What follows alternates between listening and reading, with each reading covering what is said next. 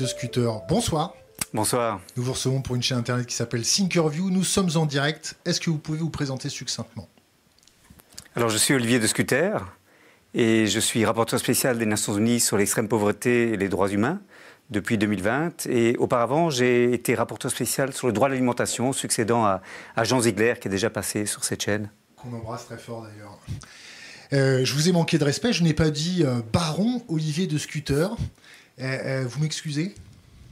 Oui, j'ai été proposé au titre de baron, puis j'ai pas fait les démarches administratives m'autorisant à porter ce titre-là. Mais respect alors. nous vous recevons ce soir pour parler pauvreté, extrême pauvreté, croissance, boussole de croissance et tout un tas de facteurs qui sont liés à notre développement thermo-industriel. Déjà, est-ce que vous pouvez me définir ce que c'est l'extrême pauvreté?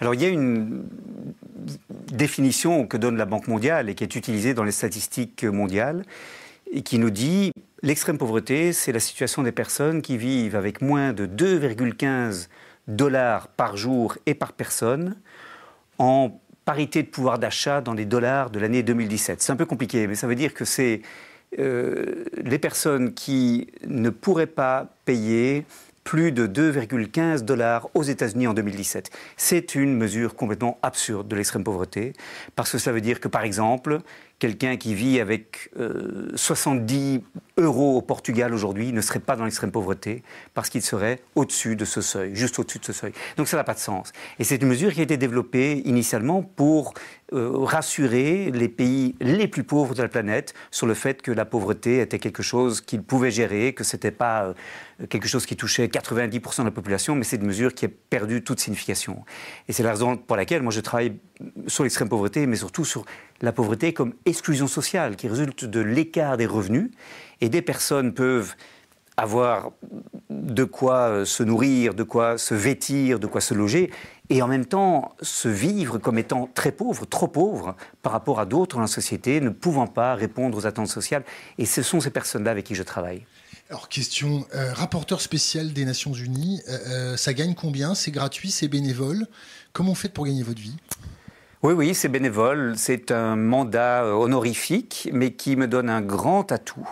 C'est que ce que je fais comme recommandation oblige le gouvernement à se positionner. Donc je présente euh, mes rapports à l'Assemblée générale des Nations Unies, au Conseil des droits de l'homme.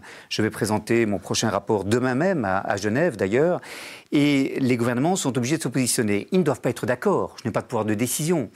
Mais ils sont obligés de réagir et je peux appeler le gouvernement à euh, réagir face à certaines situations qui sont portées à ma connaissance, euh, en utilisant pour cela les médias, qui sont vraiment ma seule arme pour, si vous voulez, euh, responsabiliser les, décideurs, les gouvernements, mais aussi parfois les entreprises. une grève de la faim, ça marche pas non plus? Ah, je pense que les grèves de, la faim, comme celle que mon ami Pierre Laroutourou a, a faite au Parlement européen, peuvent avoir un impact. Je crois aussi que parfois la désobéissance civile euh, peut être importante pour changer la société. Euh, mon rôle, c'est surtout d'apporter des chiffres, des faits. Euh, qui placent les gouvernements face à leurs responsabilités, parce que vous savez, il est très tentant d'ignorer la question de la pauvreté, notamment parce que les personnes en pauvreté ont très peu de pouvoir politique, ne peuvent pas se faire entendre, et sont vues dans les sociétés riches, surtout, comme des personnes qui n'ont pas agi de manière responsable. Euh, si les personnes sont pauvres dans une société riche, très souvent, l'on estime que c'est parce qu'elles ne vont pas au rendez-vous, qu'elles n'ont pas suivi les bonnes formations, qu'elles n'ont pas les diplômes qu'il faut, qu'elles euh, ne savent pas se prendre en charge. Et, c'est cela contre quoi je me bats. Rapporteur spécial euh, pour les droits humains, c'est les droits de l'homme, qu'on soit bien clair. je vais vous lire quelque chose. Devant le Conseil des droits de l'homme, la rapporteure spéciale de l'ONU sur l'indépendance des juges et des avocats a indiqué que dans cette menace prioritaire et de décadence démocratique et d'autocratisation, ce processus a vu des dirigeants démanteler ou réduire la capacité des autres branches du gouvernement à contrôler leur pouvoir. Un tel processus va souvent de pair avec la répression de la société civile, le rétrécissement de l'espace civique et les persécutions accrues des défenseurs des droits de l'homme, y compris des avocats, a déclaré Margaret Satterthwaite, merci pour la prononciation, rapporteur spécial de l'ONU sur l'indépendance des juges et des avocats. ça se passe bien, les droits humains Oui, elle vient de rendre son rapport. Nous sommes un, ensemble de rapporteurs spéciaux, rapporteurs spéciales. Combien?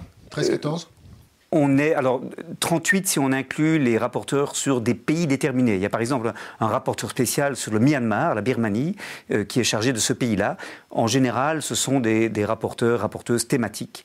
Euh, et nous nous partageons en fait la tâche. Ma mission, c'est effectivement la, pauvreté et les droits humains. Euh, et c'est vrai qu'on assiste à un retrécissement de l'espace civique euh, à une vague d'autoritarisme dans beaucoup de pays. On est dans une situation très clairement de régression du point de vue des droits humains. Et cela a évidemment des impacts sur la pauvreté, parce que les gouvernements ne prendront au sérieux la question de la pauvreté que s'ils sentent des attentes de l'opinion publique, que s'ils sentent que les médias ne leur, ne leur pardonneront pas de demeurer euh, euh, indifférents à la situation des personnes en pauvreté. Et donc c'est extrêmement important que l'état de droit, la démocratie puisse, euh, je dirais, euh, résister à ce, rouleau compresseur des, gouvernements autoritaires qui est en train de se déployer aujourd'hui. Comment vous expliquez ça? Comment vous expliquez que euh, dans nos démocraties occidentales, ça se tend, ça se raidit, ça veut écouter les journalistes, ça légifère pour écouter les journalistes, ça positionne des lois pour écouter les gens, pour pouvoir avoir une écoute un peu sur ce qui se passe à gauche, à droite? Comment vous l'expliquez que le pouvoir se tende comme ça. C'est du fait que la situation générale se tend, c'est une anticipation. Comment vous l'expliquez? Et comment vous expliquez surtout que ceux censés nous défendre ne s'agitent pas plus que ça? Je, crois que hum, le problème est qu'on est sorti de l'axe gauche-droite qui a caractérisé tout le XXe siècle cette opposition-là est, perçue comme moins pertinente parce que beaucoup de gouvernements ne sont plus en mesure d'opérer les changements euh, importants que cela requerrait d'avoir une politique de gauche en raison de la mondialisation. Ils ont perdu un peu le contrôle des choses. Et donc on est confronté, si vous voulez, à, une opposition différente aujourd'hui entre... Ils ont perdu le contrôle des choses Comment dites-vous? Pourquoi ils ont, ils ont perdu le, contrôle des choses? Mais je crois que la, mondialisation des échanges commerciaux, de l'investissement, fait que les gouvernements, en fait, ont, ont, perdu le contrôle de toute une série d'évolutions et sont perçus par les populations comme des courroies de transmission de la mondialisation néolibérale. Et face à cela, euh, les opinions publiques se, se, raidissent, contestent le pouvoir qui est vu comme euh, simplement euh, euh, humanisant cette, mondialisation néolibérale, et on est confronté à un choix qui, pour beaucoup, n'est pas satisfaisant. Entre d'un côté cette mondialisation à peine maîtrisée, et de l'autre le repli sur soi, parfois xénophobe et, protectionniste. Et, je crois que dans, dans mon rôle, il y a l'obligation de sortir aussi de ce clivage et de dire qu'il y a d'autres manières de euh, gérer la société que de soit euh, amener à se repli sur soi, euh, soit amener à cette, mondialisation qu'on aménage à peine. Et, en France, c'est assez typique. Le face-à-face entre Emmanuel Macron et, Marine Le Pen, auquel on assistait à deux reprises, c'est au fond à la fois attester de la fin du clivage gauche-droite, et c'est à la fois montrer que c'est cette alternative-là qui est proposée aux Français les Nations Unies, elles ont eu quel regard sur la politique française concernant les Gilets jaunes? Est-ce que euh, les émeutes ont été réprimées en France telle une, telle une politique contre-insurrectionnelle digne des pays du tiers-monde? Comment vous avez jugé le fait qu'il y ait eu des, années, euh, des gens éborgnés, énucléés, pardon, le mot que je cherchais. Il y a eu beaucoup de prises d'opposition. Il y a eu, beaucoup de prises d'opposition des Nations Unies. Qui, qui a eu des, des, des, grenades euh, de désencerclement, des LBD 40 considérés par nos amis suisses comme des armes de guerre. Je vous laisse continuer. Non, non, il y a eu beaucoup de prises d'opposition. Euh, des différents mécanismes de droits humains des Nations Unies pour dénoncer euh, la répression euh, des mouvements sociaux en France et notamment euh, lors de, ces, manifestations des Gilets jaunes, euh, des prises de position nombreuses, y compris au plus haut niveau, du haut commissaire ou de la haute commissaire aux, droits de l'homme à l'époque. Euh, et, c'est vrai que vu de l'extérieur, on a quand même l'impression, cela se voyait avec les Gilets jaunes, ça se voit aujourd'hui avec la répression des soulèvements de la terre, d'un État qui n'a pas d'autre réponse à la contestation sociale que celle de la, de la répression violente. Et c'est extrêmement inquiétant pour la qualité du débat démocratique, si vous voulez. Euh, moi, je me pose la question de savoir ce que des jeunes aujourd'hui qui ont, qui ont 20 ans et qui euh, manifestent leur inquiétude euh, par rapport à, à ce que l'avenir leur réserve, étant donné l'état de, de, si vous voulez, de, la planète, quand on leur offre comme seule réponse des gaz lacrymogènes, des autopompes et des, et, et, et, des, et des chiens que que l'on tient en laisse et qui menacent les manifestants, comment ces gens vont-ils voter dans, dans 10 ans? Vont-ils voter d'ailleurs? Et ça m'inquiète beaucoup. Je crois que vraiment, il y, a une, incapacité à nouer un dialogue avec euh, des personnes qui ne se sentent pas représentées dans le, dans le système politique et qui euh, euh, reçoivent cette, réponse autoritaire et très problématique. je vais me faire l'avocat du diable, pour commencer. Est-ce que les Nations Unies bah, en fait, c'est genre une petite voix qu'on entend, mais si on n'a pas envie de l'écouter, on l'écoute pas. Euh, euh, sur la pauvreté dans le monde, euh, les pays riches sont censés cotiser, mettre au pot pour pouvoir aider ces pays.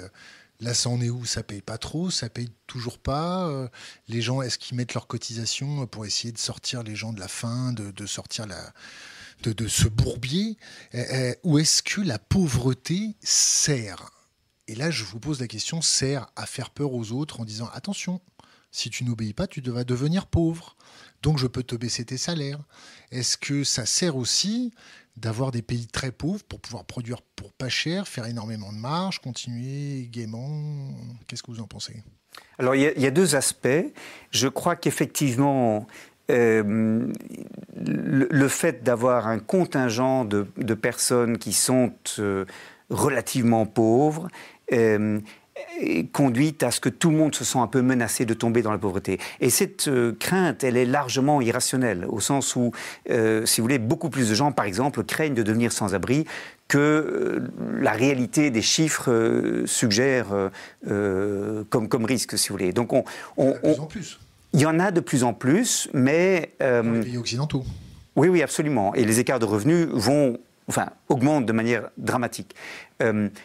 Mais la crainte de tomber dans l'extrême pauvreté est une crainte que les chiffres ne justifient pas pour la plupart des gens. Mais cette crainte existe, elle est, elle est, elle est réelle, elle est entretenue parfois. Et donc c'est vrai que euh, c'est une manière... Euh, enfin, que, cela conduit à affaiblir le, pouvoir de négociation des travailleurs et travailleuses et, et, réprimer la contestation sociale. Je crois qu'il y, y, a cette réalité-là. Les rapports entre le Nord et le Sud, c'est très différent. C'est vrai que les chaînes mondiales d'approvisionnement qui se sont développées depuis 40 ans, depuis le début des années 1980 surtout, sont une manière pour les entreprises championnes de la mondialisation d'organiser les chaînes de production de manière à, à, polluer là où les réglementations environnementales sont les moins strictes, euh, à, faire travailler des travailleurs et travailleuses là où les salaires sont les plus faibles. Euh, à, je, vous coupe, sur les réglementations environnementales. Il y a des grandes marques qui prennent des engagements aussi. Oui, enfin, je, très, souvent, ces engagements sont des engagements qui euh, sont simplement euh, enfin, sont, sont, symboliques euh, pour l'acquisition de certains labels, etc. Je ne vais pas détailler là-dessus, mais, je dirais simplement que ces chaînes mondiales d'approvisionnement sont surtout euh, développées pour que les entreprises puissent choisir où produire et à quelles conditions en mettant les États en concurrence les uns avec les autres. Et la question des salaires est tout à fait décisive. On va travailler euh, au Bangladesh, euh, au Myanmar, euh, avant en Chine, de moins en moins, parce qu'en Chine, les salaires ont augmenté, etc., parce que c'est là que la main-d'œuvre est la moins chère. Et y compris lorsque les, travailleurs et travailleuses sont, très productifs, ils, sont payés beaucoup moins parce que le, coût de la vie dans ces pays-là est beaucoup moins important. Et c'est en même temps une manière de, euh, de renforcer le pouvoir de négociation des entreprises par rapport aux travailleurs et travailleuses dans les pays riches. Ces travailleurs et travailleuses euh, constamment subissent un chantage à l'emploi, un chantage à la délocalisation, font des concessions euh, de plus en plus fortes parce qu'ils savent que les entreprises pourront le cas échéant, faire appel à une main-d'œuvre beaucoup moins bien payée ailleurs, euh, là où les syndicats sont moins bien organisés, voire même réprimés. Et c'est cela la mondialisation.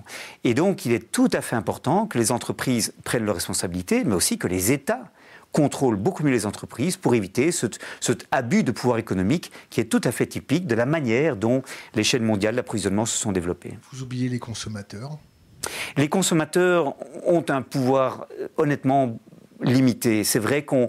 On, Écoutez, on parie toujours sur la consommation critique et sur le fait que les consommateurs et consommatrices vont, vont acheter en fonction de ce qu'ils savent, des conditions de travail et, et, de, des impacts sur l'environnement de telle ou telle euh, filière de production. La réalité, un, c'est que la plupart des gens, et comment le leur reprocher, font encore des choix en fonction principalement du prix. C'est vraiment ce qui détermine pour l'essentiel les choix de consommation encore aujourd'hui. Deuxièmement, l'information dont disposent les consommateurs et consommatrices est très faible et très peu fiable. Il est extrêmement difficile de savoir exactement euh, euh, quelles sont les implications de, l'acte d'achat que l'on pose. Et euh, même si l'entreprise a une bonne réputation, rien ne nous garantit qu'elle ne fait pas appel à des fournisseurs, des sous-traitants qui eux-mêmes, éventuellement en sous-traitant, euh, font travailler des enfants, euh, payent des salaires euh, qui sont des salaires de misère ou répriment les syndicats. Et donc, je crois qu'il ne faut pas très honnêtement, il ne faut pas surestimer le pouvoir du consommateur. Et très souvent, l'on fait reposer sur l'acte de consommation, sur le consommateur, la consommatrice individuelle, une responsabilité que les gouvernements doivent assumer. Et arrêtons de nous replier sur eux. Ce n'est pas de là que viendra la solution. J'ouvre une parenthèse. Euh, vous êtes belge, on en profite pour embrasser toute la Belgique, parce qu'on adore les Belges, et on a une grande dette, et on expliquera un jour pourquoi. Je ferme cette parenthèse. Vous parliez de la, répression des mouvements sociaux. Euh, pourquoi? Pourquoi on réprimande aussi fortement des gens qui vont euh, militer pour les droits de la terre, on va dire, l'environnement pourquoi euh, euh, on sort des, des, gendarmes super baraqués, super équipés, super armés, parce que, bon, il faut dire aussi, ils se prennent des cocktails Molotov dans la tête. pourquoi le pouvoir politique se tend? Il se tend parce qu'il anticipe quelque chose de très difficile, c'est-à-dire tous les mouvements sociaux en opposition au capitalisme. Il anticipe quoi pour devenir aussi violent?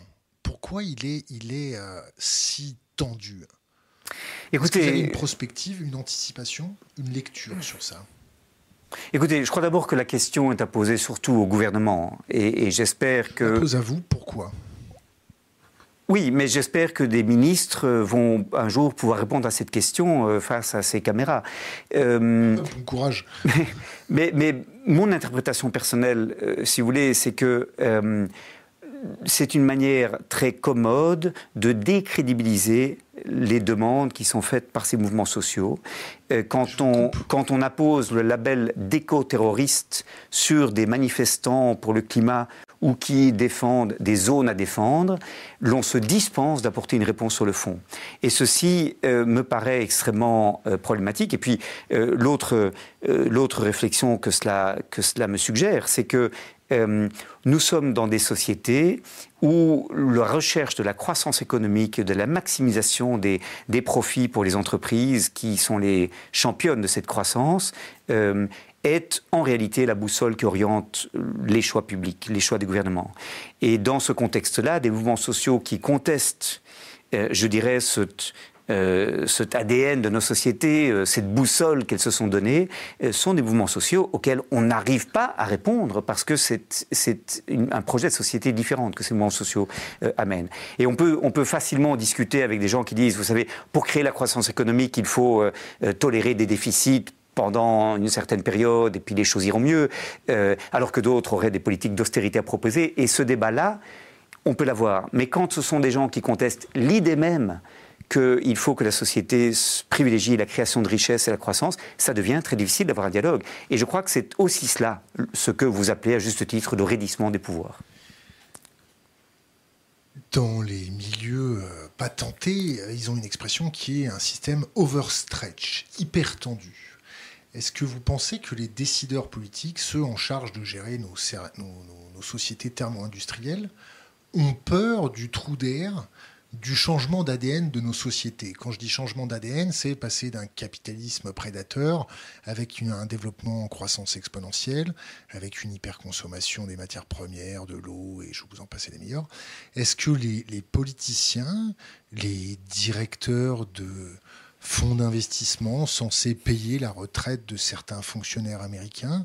Est-ce que vous pensez que ce changement, cette bascule, engendrerait un trou d'air qui, pour eux, serait plus néfaste que la répression des, manifestations euh, telles qu'elle est faite à, l'heure actuelle ah, Ce qui est clair, c'est que, un, ce basculement est, est devenu nécessaire, et que, deux, euh, cela impose des changements que les décideurs euh, sont très peu prêts à faire, parce qu'il y a beaucoup de, grands acteurs économiques. Pourquoi c'est nécessaire? C'est nécessaire pour, plusieurs raisons, mais la principale, c'est que nous ne pouvons pas continuer à poursuivre cette croissance euh, sans franchir des limites planétaires avec des conséquences non seulement irréversibles, mais particulièrement dommageables pour euh, les populations, et, notamment du Sud, mais, aussi chez nous, on le voit de plus en plus. Et donc, on est dans une, sorte de, de, spirale infernale dont il faut absolument sortir, et ça suppose des décisions courageuses qui... Euh, poursuivent je dirais, un, choix de société ou qui font un choix de société différent et, proposent une, forme de prospérité qui ne repose plus sur la surconsommation matérielle, sur euh, les gains de productivité euh, euh, chaque année plus importants, sur la recherche d'une compétitivité dans une concurrence mondialisée de plus en plus forte, tous des choix qui épuisent les écosystèmes comme une population. Donc c'est un changement assez important vers lequel il nous faut aller, mais c'est certain que ça dérange beaucoup et que les gouvernements ne paraissent pas prêts à réfléchir cette radicalité-là. Euh, je note d'ailleurs que même lorsque euh, Ursula von der Leyen, la présidente de la Commission européenne, en juillet 2019, présente son, pacte vert, elle présente ça comme le nouveau modèle de croissance de l'Union européenne. Il y a cette idée que finalement, c'est dans la mesure où ça va être bénéfique pour les entreprises et pour leur chiffre d'affaires et pour les profits des actionnaires que l'on doit changer de modèle et aller vers un développement plus durable. Mais on doit se poser la question de savoir si la croissance aujourd'hui dans les pays riches est encore quelque chose de souhaitable. Nous pensons, nous sommes nombreux à penser qu'en réalité cette quête de croissance est devenue contre-productive, qu'elle avait un sens jusque dans les années 60, euh, mais que depuis les années 70, elle est devenue contre-productive. cette quête de croissance nous conduit à faire des choix qui créent en fait de l'exclusion et qui ne sont pas soutenables. Je vais me faire l'avocat du diable, si vous m'autorisez. C'est pas un peu un raisonnement euh, béni oui oui euh, de dire oui bon d'accord dans un échiquier de guerre économique internationale si les pays occidentaux euh, acceptent de baisser la garde de on change de modèle de croissance on change notre façon de consommer les autres pays ils vont nous manger. C'est peut-être ce qui explique pourquoi les, mouvements sociaux en, Europe sont aussi euh, réprimés d'une façon aussi euh, dure? Est-ce que sans synchronicité du monde autour de cette question d'un développement planétaire, durable, responsable, s'il n'y a pas cette synchronicité, on va se faire dépecer sur l'autel de la mondialisation? Non? Oui? Qu'est-ce que vous en pensez? Je, comprenons bien que les différentes régions du monde, les différents pays du monde ont des trajectoires de développement différents. Et dans les pays riches, euh, la croissance euh, qui a permis de répondre à toute une série de besoins essentiels jusque dans les années 50, 60, euh, écoles, hôpitaux, euh, euh, infrastructures de transport en commun, etc. C'était très important. Aujourd'hui, on est dans une époque ou dans une phase de développement où la croissance n'est plus souhaitable. Elle crée plus d'effets pervers qu'elle n'amène davantage dans les pays riches. Mais dans beaucoup de pays pauvres, il faut encore de la croissance. Euh, parce que les besoins essentiels de la population doivent encore euh, être satisfaits, parce qu'il faut investir dans des, dans des infrastructures. Il ne suffit pas de maintenir l'économie dans son fonctionnement tel qu'il est, il faut améliorer son fonctionnement et investir. Il faut là de la croissance. et, le, à combien? et le, et le, vrai problème, je, termine juste, le vrai problème, c'est que... Euh, ces développements doivent être dissociés l'un de l'autre. C'est que si les pays pauvres qui doivent encore développer en croissant repose sur les exportations vers les pays riches, il faut de la croissance dans les pays riches pour absorber ces exportations. Et donc le problème est celui de cette interdépendance aujourd'hui qui est très difficile à gérer. Donc ce qu'il faut, c'est que nous arrêtions de croître dans les pays riches, que nous acceptions que les pays pauvres, les pays en développement continuent de croître pour le bien-être de leur population et que les relations commerciales internationales euh, gèrent cette désynchronisation. C'est-à-dire qu'en même temps qu'on va vers une économie stationnaire chez nous, on tolère un développement continu dans les pays qui ont besoin de se développer. Et ceci peut se faire, par exemple, par, et c'est ce que fait l'Union européenne, par des conditions imposées à l'accès aux marchandises euh, dans le marché de l'Union européenne, par euh, euh, des conditions liées au développement des chaînes d'approvisionnement pour que les droits des travailleurs et travailleuses soient respectés, pour que les règles environnementales soient respectées, etc. Bref, pour protéger l'Union européenne d'une concurrence déloyale qui viendrait de ce que dans d'autres pays, on ne, respecte pas, on ne respecterait pas les règles du jeu, qui sont des règles multilatérales, si vous voulez. Donc, je crois qu'il est possible d'organiser la décroissance ou d'organiser l'économie stationnaire ou la post-croissance, mais ça suppose euh, que l'on adapte les politiques extérieures, les politiques commerciales notamment, euh, à cette transition qu'on doit faire à l'intérieur. Ça n'a pas l'air du tout de prendre ce chemin-là. Il y a toujours une guerre économique gravissime entre États, entre États sous-développés et États développés, entre États développés. Comment vous percevez le concept la réalité de la guerre économique. La guerre économique en sous-main, à écouter les autres, attraper les marchés des autres. on, a, vu ça pendant le Covid, avec les masques où les gens, euh, à la limite, se battaient sur les tarmacs, où les douaniers bloquaient les, exportations de masques à gauche, à droite. Non, on n'est pas devenu tellement égoïste, à un point d'égoïsme dingue, que si on part sur une économie, comme vous l'appelez, stationnaire, ça risque aussi de créer chez nous des troubles. Écoutez, je, crois qu'on va vers un monde où euh, le risque de conflit va augmenter avec euh, l'accaparement des ressources et la concurrence entre États, absolument. Mais cette issue n'est pas inévitable. Je relève d'ailleurs que dans les politiques qui sont mises euh, sur pied aujourd'hui dans l'Union européenne, on a euh, combiné, et je m'en félicite, je m'en réjouis, on a combiné la tentative de faire une transition écologique à l'intérieur des frontières de l'Union européenne avec des mesures prises dans nos rapports à l'étranger. Je prends deux exemples. D'abord, euh, la, taxe carbone aux frontières, la taxe carbone aux frontières qui permet de protéger les entreprises européennes du risque d'une concurrence déloyale d'entreprises exportant vers l'Union européenne sans être soumises aux mêmes contraintes environnementales là où elles produisent. C'est très important et ça permet aux entreprises européennes de, faire leur propre transition sans subir cette concurrence. Et on fait d'une certaine manière la même chose pour les droits sociaux avec l'imposition de mesures et la France a été un peu leader dans ce domaine, l'imposition de mesures aux entreprises, obligeant les entreprises à surveiller la chaîne d'approvisionnement pour s'assurer que les droits humains et les droits des travailleurs et travailleuses soient respectés par leurs fournisseurs, leurs sous-traitants dans toute la chaîne d'approvisionnement. Manière de se protéger contre ce qu'on appelle le dumping social, c'est-à-dire une concurrence déloyale reposant sur la violation des règles euh, qui régissent les droits, des, droits au travail. Et donc c'est important, ça montre qu'au fond, la mondialisation... Euh, qu'on avait un peu sacralisée il y a 30 ou 40 ans, est maintenant une mondialisation qu'on essaye de domestiquer. Alors, c'est difficile à faire.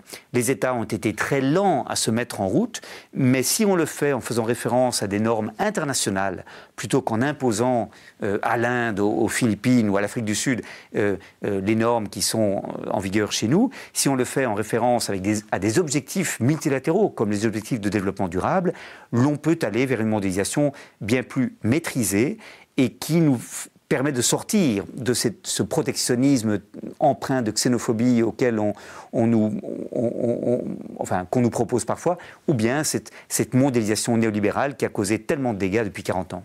Ça a été chiffré le, le, taux de croissance nécessaire pour les pays entre guillemets sous-développés. Euh, ils proposent combien? On leur propose combien? Ils veulent combien? Est-ce qu'ils veulent avoir le même niveau de vie qu'on a à l'heure actuelle? Qu'est-ce qu'ils veulent? Non, alors. Vous, avez chiffré ça à combien de trilliards de dollars? Écoutez, ces, pays recherchent euh, la, croissance parce qu'ils ils veulent créer de la richesse pour euh, investir, euh, on peut l'espérer, au bénéfice de leur population. Le, le vrai problème, c'est que très souvent, cette croissance, elle est un euh, stimulée par les exportations vers les pays riches. Et donc, quand les pays riches sont en crise, ces pays-là ont subi ces impacts. Et c'est ce qu'on évoquait il y a une minute. Et ça me paraît extrêmement problématique comme modèle de développement. Et, et deuxièmement, la croissance, parfois, ne bénéficie pas aux personnes en pauvreté dans ces pays. Et un des objectifs de développement durable adoptés en 2015, c'est que la croissance euh, bénéficie d'abord aux 40% les plus pauvres dans ces pays, c'est-à-dire qu'elle soit inclusive, mais aujourd'hui, elle est très souvent excluante. C'est-à-dire que la croissance bénéficie aux élites euh, économiques qui euh, contrôlent euh, le secteur de l'import-export et, contrôle les chaînes mondiales d'approvisionnement, mais ne bénéficie pas aux personnes en pauvreté. Et je dirais même que parfois, l'on justifie que l'on n'augmente pas les salaires dans ces pays, que l'on continue de, réprimer les syndicats et de refuser la négociation collective au nom de la compétitivité dans les chaînes mondiales d'approvisionnement, dans cette concurrence mondialisée que l'on doit maintenir. Et je connais des pays où l'on répond aux syndicats qui veulent des augmentations de salaire. Quel pays? Mais par exemple, au Malawi, au Bangladesh, etc., la réponse typique que l'on donne aux travailleurs et travailleuses qui veulent voir augmenter les salaires comme manière de réduire la pauvreté dans le pays, c'est si on augmente les salaires, on va perdre des parts de marché et les, les, acheteurs, euh, les grandes firmes internationales, les grandes sociétés transnationales généralement domiciliées en Europe ou aux États-Unis, ne vont plus venir chez nous et iront vers des pays qui ont des salaires plus bas. Et donc c'est très problématique. Ça, c'est une manière de, décourager le progrès social, là même où la pauvreté est la plus, la plus grande. Et, mais si alors nous, nous, en Europe et surtout en France, on a entendu dire que si on augmentait les salaires, ça allait augmenter l'inflation. Qu'est-ce que vous en pensez? Alors, il y a des études là-dessus qui montrent que ce n'est pas vrai. Que c'est pour ça qu'à l'Union européenne, ils sont augmentés de 13% et qu'ils ont déconseillé de le faire pour le reste des, des, des salariés? C'est ça? Écoutez, j'ignore cette information. Je peux vous dire que dans des pays comme la Belgique, Chypre, le Luxembourg, on a une indexation automatique des salaires au coût de la vie. Au Luxembourg, on exclut le, tabac, l'alcool et le pétrole de ce calcul, mais en gros, les salaires augmentent automatiquement à mesure que le coût de la vie augmente et on n'a pas de spirale inflationniste. Et le FMI d'ailleurs a fait une étude en octobre 2022 euh, parcourant tout un ensemble d'épisodes depuis 50 ans dans, dans les pays riches euh, d'augmentation des salaires liés à, à l'inflation en montrant que cela ne stimulait pas euh, une, continuité de, l'inflation. Donc c'est un mythe que l'augmentation des salaires nourrirait l'inflation et c'est un, prétexte pour ne pas, au fond, euh, préserver le pouvoir d'achat des populations les plus vulnérables. Les droits de l'homme, la démocratie, est-ce que c'est pas un peu un épiphénomène basé sur une consommation énergétique exponentielle et que si on rentre en décrue de consommation énergétique, bah, les droits de l'homme, les droits humains, la démocratie va se réduire comme peau de chagrin Écoutez, c'est une crainte qu'on exprime parfois, mais je, considère pour ma part qu'on peut satisfaire des besoins importants, essentiels en matière de logement, d'alimentation, de santé, euh, euh, par d'autres moyens que par euh, l'augmentation de la consommation privée. On peut le faire en développant des, les biens publics, les services publics. Je prends un exemple. Le droit à la mobilité est absolument important mais ça ne veut pas dire nécessairement que tous les ménages doivent avoir accès à la voiture individuelle si on développe des réseaux de transport en commun performants, permettant de limiter la pollution liée à la voiture individuelle, permettant l'accès à la mobilité pour tous et toutes, même pour les ménages en situation précaire qui ne peuvent pas se permettre une voiture individuelle. Et de la même manière, euh, on peut euh, garantir le droit au logement euh, sans que cela doive se traduire par l'accès à des, pavillons pour, tout le monde. Il, faut investir davantage dans des logements sociaux à proximité des, lieux où se trouvent les emplois, les lieux de culture et l'école. Et donc, je crois qu'il faut certainement répondre aux attentes des populations qui ont des attentes légitimes de satisfaire ces besoins-là, mais ça ne doit pas nécessairement passer par l'augmentation de la consommation privée. Dans votre modèle, la démographie, elle est prise en compte. Qu'est-ce qu'on va dire? On va dire aux pays occidentaux, bon, bon, on est dans une économie, euh, comment vous dites, une économie stationnaire. stationnaire. Donc il faut que notre démographie soit stationnaire. Est-ce que euh, on va dire au Nigeria, euh, bon, écoutez les gars, on, rentre en économie stationnaire où vous allez être aussi un petit peu en croissance? Est-ce qu'on en parle? Est-ce qu'on n'en parle pas? Est-ce que c'est une théorie qui ne vaut pas la coup, le, coup d'en parler Écoutez, c'est un, c'est un enjeu majeur qui est largement un tabou, notamment au sein des Nations Unies, notamment parce que euh, si vous voulez, l'augmentation de la population et la population double dans certains pays tous les 25 ou 30 ans. Donc ça, il y a des pays d'Afrique notamment où la, croissance démographique demeure extrêmement forte. Et, pourquoi est-ce qu'on n'en parle pas Pour deux raisons? D'abord parce que... C'est quoi extrêmement forte? C'est quel pays? Écoutez, les pays euh, d'Afrique de l'Ouest, d'Afrique subsaharienne voient leur population pratiquement doubler encore tous les 30 30-35 ans. Donc c'est lié à ce que les familles sont, sont, nombreuses, c'est lié à une augmentation de l'espérance de vie et à la baisse de la mortalité infantile, donc les progrès de la médecine. Et donc pour beaucoup de pays, c'est en fait euh, la reconnaissance que leurs efforts payent en matière notamment de santé publique. Et c'est une première raison pour laquelle c'est un tabou, c'est que pour beaucoup de pays, c'est en fait un, une victoire que d'avoir une, population qui résiste, si vous voulez, et, continue à croître. Deuxièmement, on a en matière de contrôle démographique des expériences qui ont été très traumatisantes, de contrôle des naissances, la politique de l'enfant unique en Chine, dont ils reviennent d'ailleurs parce que la Chine est une société qui vieillit très vite à cause de cette politique, euh, ou bien encore euh, sous Indira Gandhi en Inde, euh, des, politiques très autoritaires de contrôle des, naissances. Et donc, qu'est-ce qu'il faut dire? Je crois que ce qu'il faut dire, c'est que dans certains pays, la croissance démographique est effectivement un vrai problème et que pour y répondre, il faut non pas des solutions autoritaires, mais il faut non seulement l'accès généralisé à la contraception, mais aussi une meilleure éducation des femmes. Si les femmes étudient plus longtemps, elles se marieront plus tard et elles auront moins d'enfants elles auront en plus euh, la capacité de, de, contrôler leur fécondité beaucoup mieux parce qu'elles auront, euh, avec un diplôme, la possibilité d'avoir un emploi à l'extérieur du, du, domicile, etc. Donc je crois que c'est vraiment important de miser sur l'éducation des femmes. Et puis, deuxième outil extrêmement important, c'est la protection sociale. Une raison pour laquelle, dans des pays comme le, Mali, le Niger euh, euh, ou le Togo, on a encore des familles de 8-9 enfants, c'est parce que les parents craignent pour leurs vieux jours, craignent de ne pas être soutenus quand ils ne seront plus en mesure de travailler euh, et de subvenir à leurs besoins. Et donc, ils ont beaucoup d'enfants en se disant que ces enfants vont les aider au cours de leur vieillesse. Et donc, avoir une protection sociale performante pour rassurer les familles sur le fait que on peut compter sur une solidarité instituée par l'État plutôt que sur la solidarité intrafamiliale, ça me paraît extrêmement important. Et c'est pour ça que je me bats depuis trois ou quatre ans, je me bats tous les jours pour améliorer la protection sociale dans les pays en développement. Je pense que c'est la meilleure manière de réduire la croissance démographique. Et vous vous battez avec quelles armes, mis à part l'arme médiatique? J'ai été regarder vos statistiques sur Internet. Votre visibilité, c'est le néant.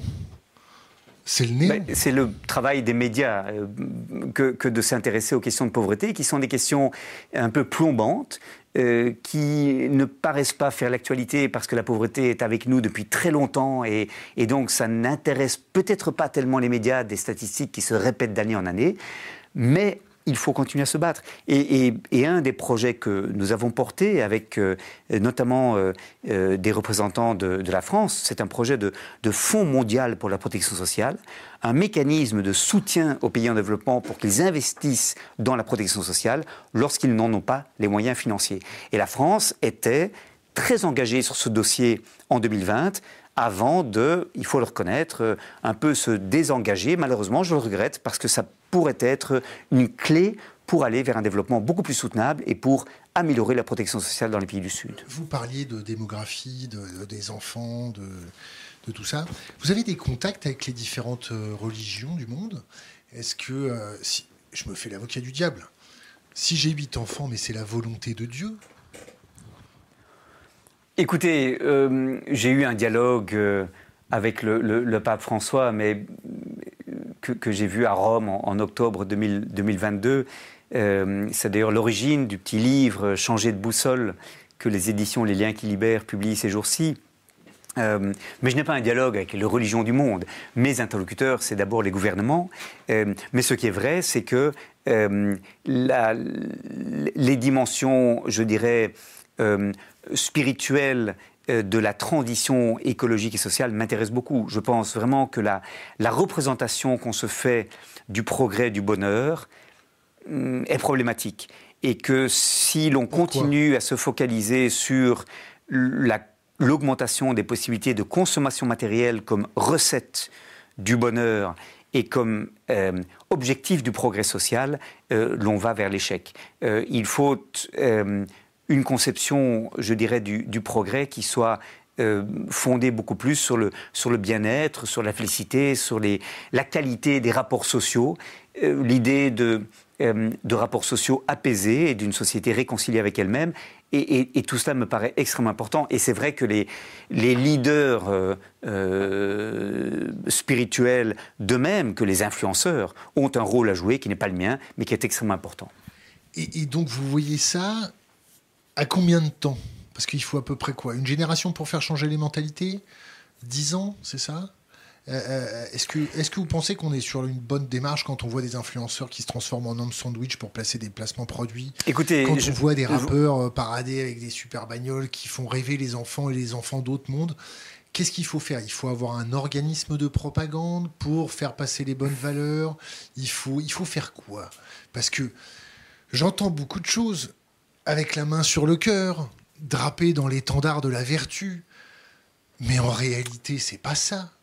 En réalité, on a des pays occidentaux en récession qui sont en train, euh, pour la majeure partie, euh, d'avoir une croissance basée sur de la dette, euh, des, politiques qui, pour être votés pour moi, sont prêts à, faire de la subordination de vote avec les finances publiques. Depuis des, depuis des décennies, ça existe c'est un peu du wishful thinking ou c'est un bon, c'est un prêche que j'entends. Si, vous me dites que bah, les seules les seules armes que vous ayez, c'est euh, aller pleurer dans les médias, essayer de dire voilà, bon, il y a des gens qui meurent de faim, qui meurent du typhus, euh, qui vivent avec 2 euros et des 2 dollars et des patates.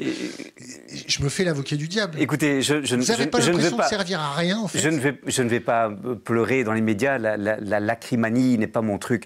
Bien, Mais ça c'est. Par, par contre, par contre, je crois que le discours de la sobriété est un discours qui gagne du terrain et que de plus en plus de gens se posent la question de savoir si euh, la quête du toujours plus est véritablement euh, la, voie que l'on doit se donner collectivement. Euh, je crois que les gens sont épuisés, ont envie d'autre chose, réalisent que les limites planétaires sont en train d'être largement dépassées à raison de ce modèle de, de croissance infinie que l'on se donne et qui est complètement irresponsable. Et de plus en plus euh, de gens se reconnaissent dans le portrait d'une société qui se donnerait, des, se donnerait des objectifs différents. Alors, euh, ça veut dire euh, des, ça veut dire un discours sur la transformation qui n'est pas un discours sur le, sur le renoncement, le sacrifice, mais sur la sobriété heureuse. Sur la sobriété heureuse, choisie, qui aujourd'hui est la seule voie réaliste. Alors, est-ce qu'on va dans la bonne direction? Oui. Est-ce qu'on va assez vite dans ces directions? Certainement pas. Mais les normes sociales peuvent basculer assez vite. On a beaucoup d'études qui montrent, et il suffit de penser à l'impact qu'a eu le mouvement MeToo sur les rapports entre les femmes et les hommes, ou sur euh, ou, les rapports entre fumeurs et, non-fumeurs euh, depuis une vingtaine d'années. On a parfois des normes sociales qui basculent très vite. Euh, lorsqu'une minorité consciente de la nécessité de changer ces normes sociales, euh, s'organise pour faire cela. Il ne faut pas 50% des gens mm, qui changent leur comportement pour que la norme sociale évolue. Il suffit de, de 12, 15, peut-être 25% de gens euh, pour que la norme sociale change. Et je suis convaincu pour ma part que ce pourcentage de personnes qui choisissent des modes de vie différents, plus sobres, plus simples, effectivement, moins encombrés de biens matériels, que euh, cela augmente, pas assez vite, mais ça augmente, et que la norme sociale va, va, changer bientôt. Déjà, euh, il, est, il, est, il est vu comme très bizarre d'avoir euh, des, voitures hyper puissantes quand on, a, quand on habite en ville, par exemple. Et déjà, il on a honte de prendre l'avion. Et, donc, on a déjà des comportements qui sont en train d'évoluer à raison de, de ce que l'on se rend compte qu'on est dans une, dans, une, dans une impasse, dans une spirale mortifère dont il faut sortir. Donc je pense qu'on va dans la bonne direction, mais je crois que la course de vitesse qui est engagée contre la dégradation de l'environnement, on est en train de la perdre. On va dans la bonne direction, on ne va pas assez vite. Je peux me refaire encore l'avocat du diable? Bien sûr. Euh, c'est pas un, discours un peu que de bobos qui habitent dans les capitales?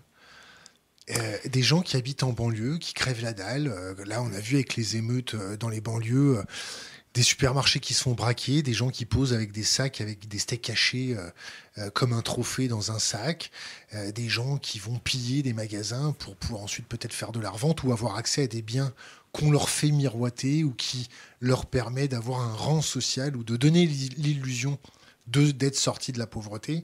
Je vous tends la perche pour euh, que vous puissiez rebondir sur votre sujet préféré.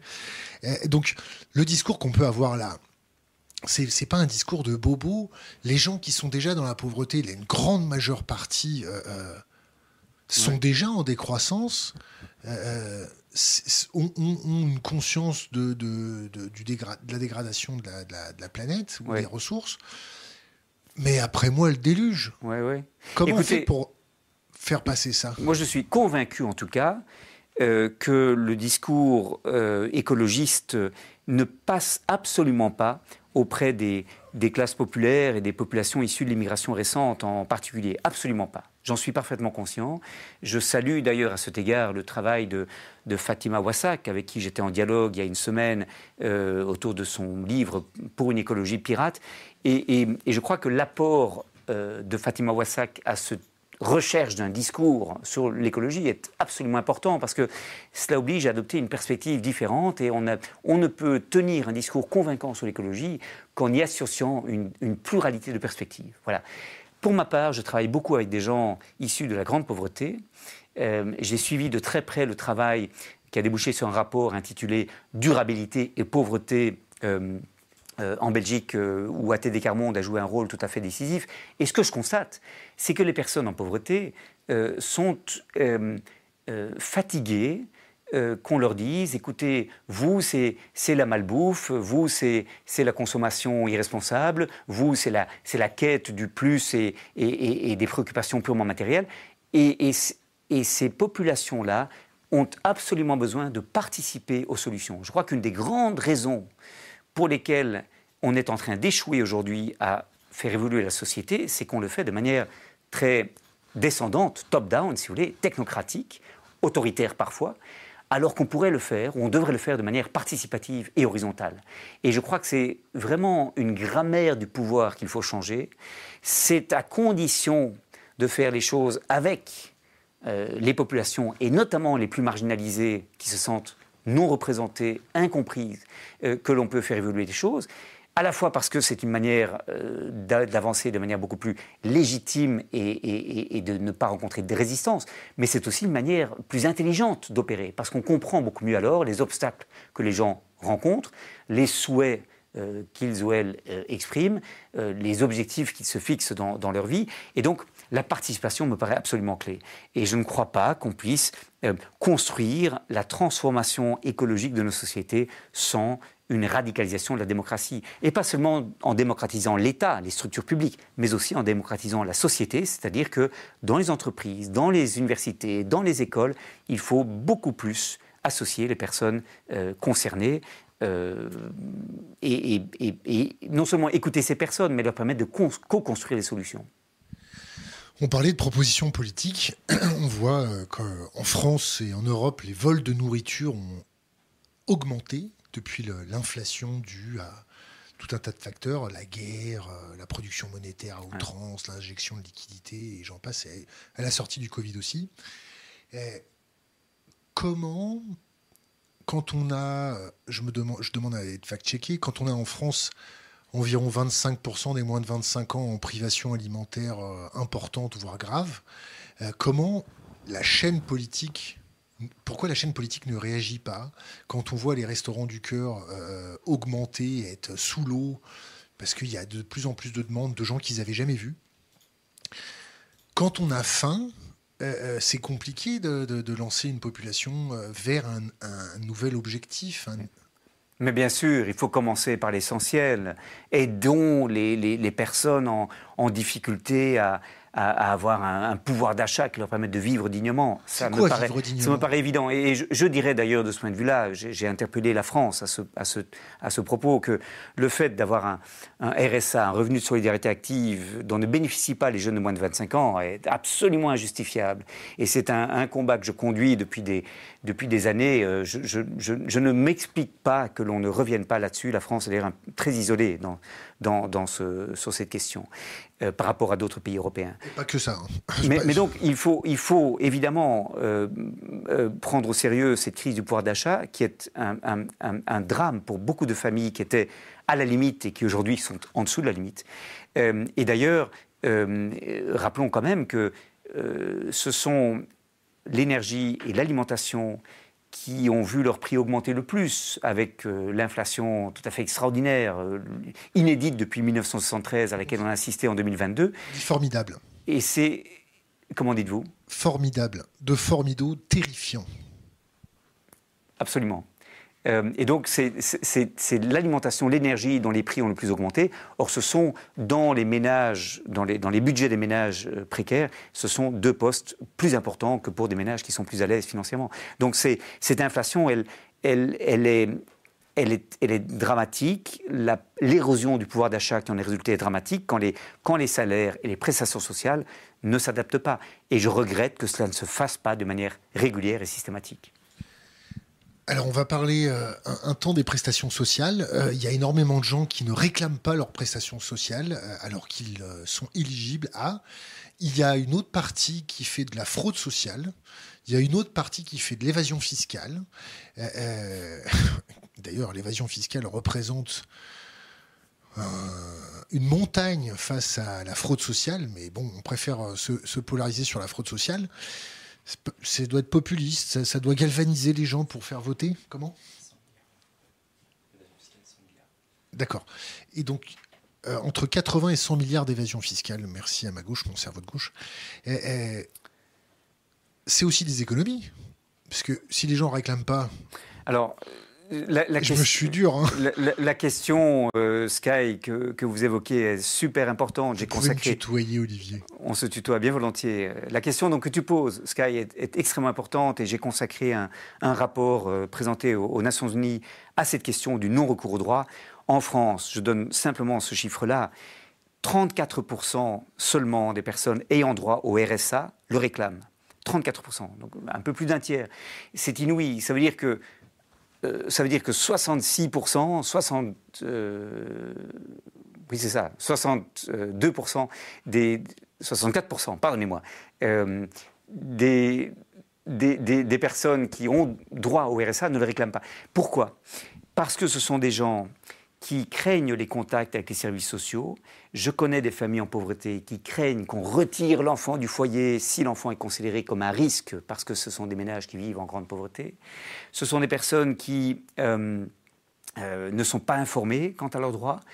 Ce sont des personnes qui ont eu des expériences traumatisantes avec les services sociaux et qui ne veulent pas revivre ces expériences et donc se tiennent à l'abri des contacts. Ou bien ce sont des personnes qui ne, ne manient pas Internet facilement, ne peuvent pas remplir la demande en ligne, etc. Et, par conséquent ne, ne réclament pas euh, ces, droits.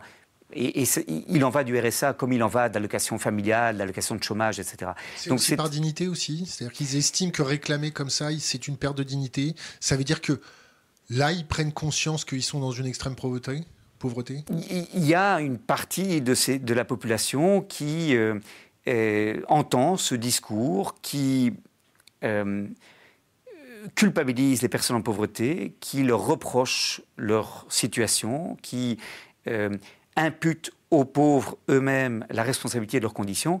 Et ce sont des personnes qui ont effectivement honte et, craignent la stigmatisation qui résulterait de ce qu'ils de demandent, par exemple, à bénéficier d'allocations logement ou, ou d'allocations familiales. Donc il y a ça aussi. mais c'est surtout dans les sondages auxquels j'ai pu avoir accès et dans l'étude que j'ai faite, c'est surtout la, question du manque d'information, de, la lourdeur des obstacles administratifs. Et c'est lié à la lutte contre la fraude. On a tellement peur de la fraude qu'on multiplie les obstacles à l'accès aux aides, et que finalement, ce sont les personnes en pauvreté qui ont le plus besoin d'aide qui ne parviennent pas à franchir ce parcours d'obstacles et se sentent finalement exclus. Et de manière paradoxale, on a donc un système de protection sociale qui aide une partie de la population, certainement, mais ne parvient pas à aider les personnes les plus marginalisées parce que ces obstacles que l'on rencontre dans le parcours d'obstacles administratifs pour avoir accès aux aides, il est surtout difficile à, à, parcourir pour les personnes en pauvreté. Pardon. Parce qu'il y a aussi de la fraude. La fraude existe, mais elle est minimale par rapport à la réalité du non-recours au droit. Et euh, les chiffres montrent qu'on on, surestime la fraude par rapport à ce phénomène massif du non-recours droit. Et donc, arrêtons de, de, croire que la fraude est un grand problème. C'est très euh, euh, peu d'argent par rapport non seulement à l'évasion fiscale, mais surtout au, non-recours droit. Une coupure de presse du Parisien. en un an, le montant total des allocations touchées illégalement a augmenté de 13,5%. 351 millions d'euros, c'est le montant record de fraude et allocations familiales détectées en 2022. Oui, mais écoutez, les, médias aiment faire leur, leur, leur, première, leur, une ou leur, ou leur titre sur, sur ces questions de fraude. Pourquoi?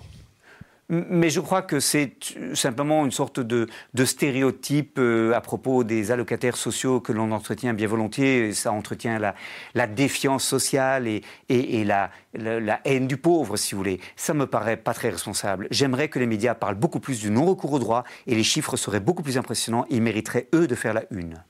Là, en ce moment, on traverse euh, une période très difficile en France avec les émeutes qu'il y a euh, en banlieue parisienne et ailleurs d'ailleurs. Euh, la France des banlieues s'embrase, dû à un gamin derrière le volant d'une grosse voiture qui a été euh, descendue ou euh, tuée par un policier. on attend les suites de l'enquête d'ailleurs. Comment vous expliquez ça? Est-ce que vous craignez que... non, pas, pas, le fait qu'il y ait eu un accident, mais est-ce que vous craignez des émeutes des pauvres? Est-ce que à partir d'un certain point, quand il y a tellement de pauvreté, les gens disent maintenant, ça suffit. Et, sous quelle façon ça va se, on va dire, matérialiser? Est-ce que ça va être euh, des rapines, des descentes euh, dans les, les endroits très riches? Est-ce que comment ça va se matérialiser? Écoutez, je, n'en sais rien et je ne suis pas devin. Je constate une croissance de l'impatience. La population des personnes en précarité, cependant, est très hétérogène. Et Comment vous la mesurez, la croissance de l'impatience? J'entends ce discours de, de, gens fatigués qu'on ne, qu'on ne comprenne pas leur, leur plainte par rapport au pouvoir d'achat et le fait que la pauvreté ne soit pas euh, euh, vu comme un, comme un scandale dont les gouvernements doivent s'occuper d'urgence. Donc les gens se sentent en fait abandonnés et on a l'impression que les appels qui étaient ceux de, de, de, de, de l'abbé Pierre en 1954 ou du père Joseph Rezinski un peu plus tard dans les années 50 et 60 sont des appels qui aujourd'hui euh, ne sont plus entendus. Et, et la, je dirais que l'indignation euh, par rapport à la pauvreté a disparu. On n'est plus scandalisé par ça. On s'est habitué à ce que les personnes en pauvreté fassent partie du paysage, que le sans-abrisme continue d'exister, que euh, des, des, euh, personnes euh, mal nourries soient encore tolérées dans, dans une Europe pourtant très prospère, etc. Donc on s'habitue à cela. Et, et, et, cela, les gens, effectivement, ne, ne, le comprennent pas et expriment leur impatience. Mais les personnes en pauvreté sont très hétérogènes sont mal organisées, sont souvent isolées les unes des autres et ne, ne font pas masse, si vous voulez, au point de pouvoir protester. Et en plus, on exige des pauvres une certaine euh, docilité. Et euh, je crois que euh, beaucoup de personnes en pauvreté ont l'impression qu'on va leur reprocher de, de, de, recourir à des, des protestations, surtout si celles-ci dérapent, alors même qu'elles se sentent en dette puisqu'elles elles, veulent obtenir des allocations sociales, des soutiens, etc. Donc il est très difficile pour ces personnes en fait de se mobiliser euh, et elles sont, elles sont par rapport à d'autres groupes sociaux relativement, euh, relativement mal organisés. Euh, moi, j'appelle à des, à des protestations qui soient aussi, faire des protestations, qui soient aussi ludiques. Je, je, je, donne simplement un exemple qui, qui que, que j'aime beaucoup, euh, Sky, de ce que l'on pourrait imaginer. On, on, on, on a un chômage structurel, des, chômeurs et chômeuses de longue durée encore trop nombreux, eh bien, que ces personnes fassent un jour la grève du chômage et qu'elles travaillent pour la collectivité en montrant combien il y a du travail à faire euh, que l'on pourrait leur donner. Euh, en Italie, on a eu cela des chômeurs et chômeuses de longue durée qui ont décidé de travailler en guise de protestation, en montrant que beaucoup de besoins sociaux n'étaient pas satisfaits, euh, la petite enfance n'est pas bien prise en charge, on ne s'occupe pas assez des, des, personnes très âgées et dépendantes, on ne, on ne, on ne s'occupe pas assez des communs et, de, et, de, et d'entretenir les parcs publics, etc. Et il y a plein de besoins sociétaux qui ne sont pas satisfaits, et en même temps, on a beaucoup de gens qui n'ont pas de travail, et, c'est pour dénoncer cette, ce paradoxe et cette iniquité que en Italie, on a fait cette, grève du chômage. Et je pense que c'est ce genre d'action ludique qui peut peut-être attirer mieux l'attention sur la question de pauvreté. Surtout pas de violence, c'est ça? Mais en tout cas, je, ne pense pas que les personnes en pauvreté euh, soient euh, euh, dans, cette, dans cet état d'esprit-là de recourir à la violence pour se faire entendre. Et je ne crois pas en plus que ce soit la, la voie qui permettra de, euh, je dirais, de convaincre l'opinion publique qu'il faut faire quelque chose. Euh, euh, je, crois que le risque serait alors que l'opinion publique, au contraire, voit ce précariat comme une classe dangereuse qu'il faut contrôler avec davantage de policiers et pas avec des aides sociales. Et c'est ce qu'on subit aux États-Unis, par exemple. Vous savez, aux États-Unis, on a un État-providence qui a reculé beaucoup, et à la place, on a un État pénal qui est venu euh, euh, contrôler euh, ces populations, quadrillant le territoire de, policiers, augmentant la population pénitentiaire de manière dramatique, ce que documente le sociologue Loïc Wacan, par exemple, à l'université de, de, Berkeley.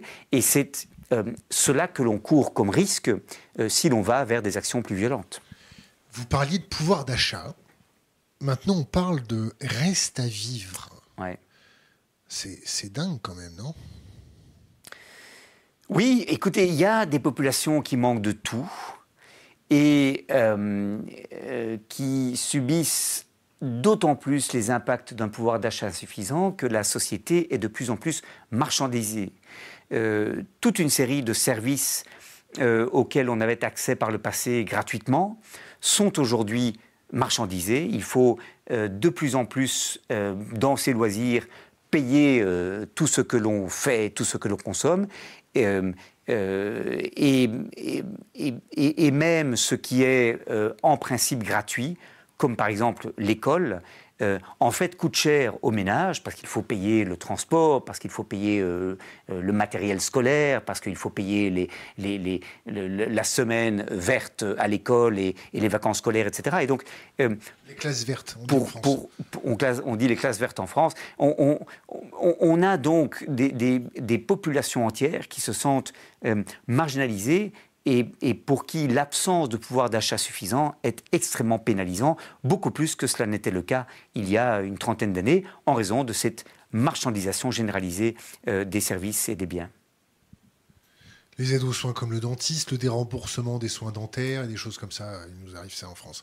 Question Internet, serait-il envisageable d'imaginer des gens, entre parenthèses, pacifistes, en sécession, un genre de système autogéré avec des micro-monnaies type la ZAD, zone à défendre, mais à différentes échelles.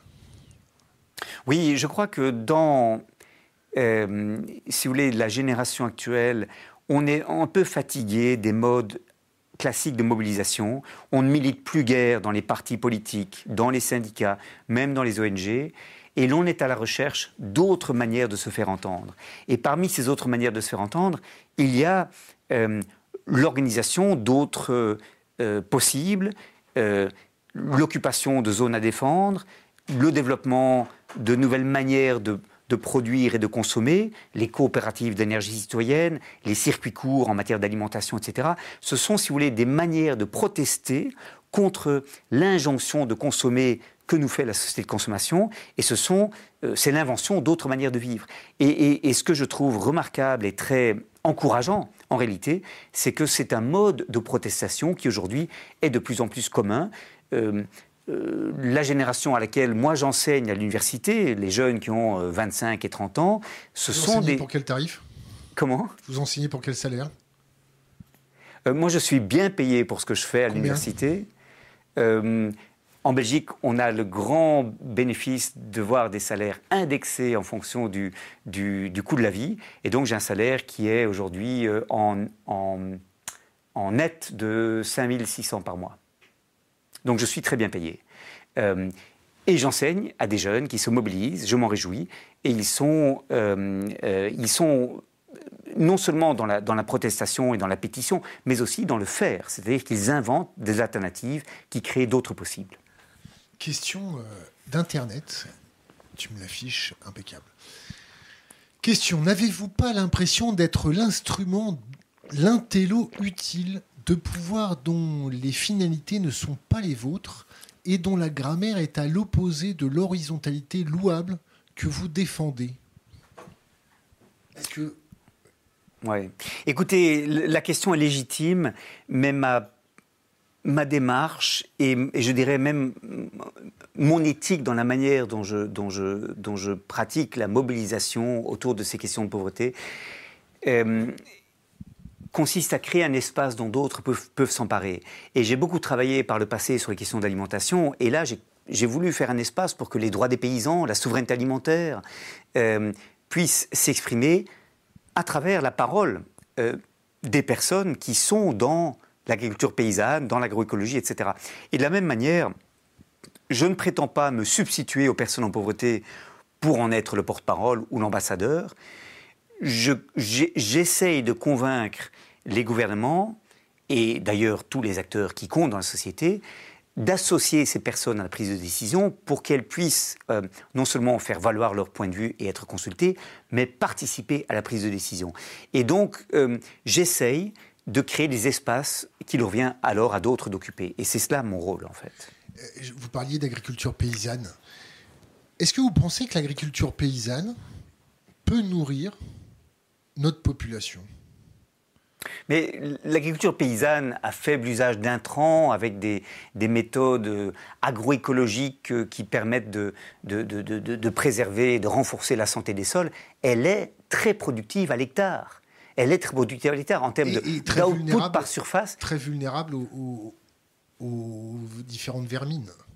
Non, parce qu'on a des méthodes de contrôle biologique euh, où les plantes peuvent se protéger les unes les autres par, par des cultures associées, par des rotations de cultures qui permettent au contraire d'être beaucoup plus résilients par rapport à la fois euh, aux, insectes ravageurs euh, ou aux, chocs climatiques. Donc c'est une agriculture résiliente et performante. Le problème, c'est que c'est une agriculture qui repose sur une utilisation de la main-d'œuvre beaucoup plus intensive et donc qui est plus chère. De combien? Écoutez, c'est pas possible de donner un chiffre comme ça, mais comme il faut plus de main-d'œuvre, euh, il faut, pour que les paysans et paysannes soient dignement rémunérés, il faut payer plus cher notre alimentation si on généralise la pratique agroécologique ou le recours aux pratiques agroécologiques. Je suis un grand partisan de cela. Je crois qu'il faut qu'on accepte de payer euh, plus, plus cher les paysans et paysannes qui pratiquent ce métier extrêmement noble et il faut les encourager à aller vers des méthodes de production qui sont plus intensives en main-d'œuvre et moins intensive en, intrants chimiques, euh, mais cela signifie qu'il faut attacher plus d'importance à notre alimentation. Et protéger les ménages euh, précaires euh, en subsidiant bien davantage ce type d'agriculture-là, alors qu'aujourd'hui, l'essentiel des subventions que l'on verse aux agriculteurs, c'est des subventions qui favorisent l'agriculture conventionnelle, chimique, à haute intensité d'intrants, et qui, en fait, est contre-productive, détruisant la santé des sols et réduisant la fertilité naturelle des sols. Qu'est-ce que les Nations Unies euh, prêchent concernant l'évasion fiscale, le dumping, fiscal? Alors, en ce qui concerne... dit que la France était isolée sur, sur la taxe sur les transactions financières. Euh, on est isolé, on n'est pas isolé? Est-ce que la France a, a, pris des positions claires? Est-ce que vous en avez entendu parler? J'évoquais le fait que la France était un cas isolé par rapport au, RSA n'allant pas aux jeunes de moins de 25 ans. Et c'est vrai que c'est assez rare que les États choisissent euh, d'écarter les jeunes adultes du revenu minimum. Euh, en ce qui concerne l'évasion fiscale, le message des Nations Unies est, évidemment qu'il faut lutter contre elle de manière beaucoup plus énergique et, une série de consultations ont régulièrement lieu pour que les États se concertent entre eux pour faire bien davantage. Le vrai problème, c'est des États qui refusent de jouer le jeu, euh, abritent des paradis fiscaux. Mais écoutez, je suis très frappé, par exemple, de ce que quand le Royaume-Uni est passé devant le Comité des droits économiques, sociaux et culturels, lorsque j'en étais membre en, 2016, euh, le Royaume-Uni, à propos des îles Caïmans, à propos euh, de l'île de Man, etc., des, îles sous juridiction britannique, la réponse du Royaume-Uni est que dans le système britannique, on ne peut pas imposer à ces paradis fiscaux une quelconque discipline, ce qui me paraît tout à fait inacceptable. Euh, tant qu'il y aura des paradis fiscaux, tant que l'opacité financière sera entretenue par certains États, il va continuer d'être difficile de lutter contre l'évasion fiscale. Et puis, beaucoup de pays en développement n'ont pas les moyens de véritablement euh, lutter contre cela parce que leurs systèmes administratifs ne sont pas assez robustes. Et donc, il faut aider ces pays à faire bien davantage contre l'évasion fiscale. C'est euh, tout à fait scandaleux. Rappelons tout de même que euh, beaucoup plus d'argent quitte ces pays en développement à travers des mécanismes d'ingénierie fiscale et d'évasion fiscale qu'il n'arrive dans ces pays grâce à l'aide publique au développement. Donc c'est tout à fait euh, bizarre comme situation et il y a des pays qui sont effectivement responsables de cela, qui entretiennent ces paradis fiscaux. Comment les Nations Unies se, positionnent sur le fait que la France et l'Allemagne aient, euh, poussé, milité pour pouvoir injecter des spyware sur les téléphones des journalistes? Euh, euh, Comment vous, vous le percevez ça? Quand, un État c'est parce qu'on le faisait avant et maintenant il faut que ce soit légal.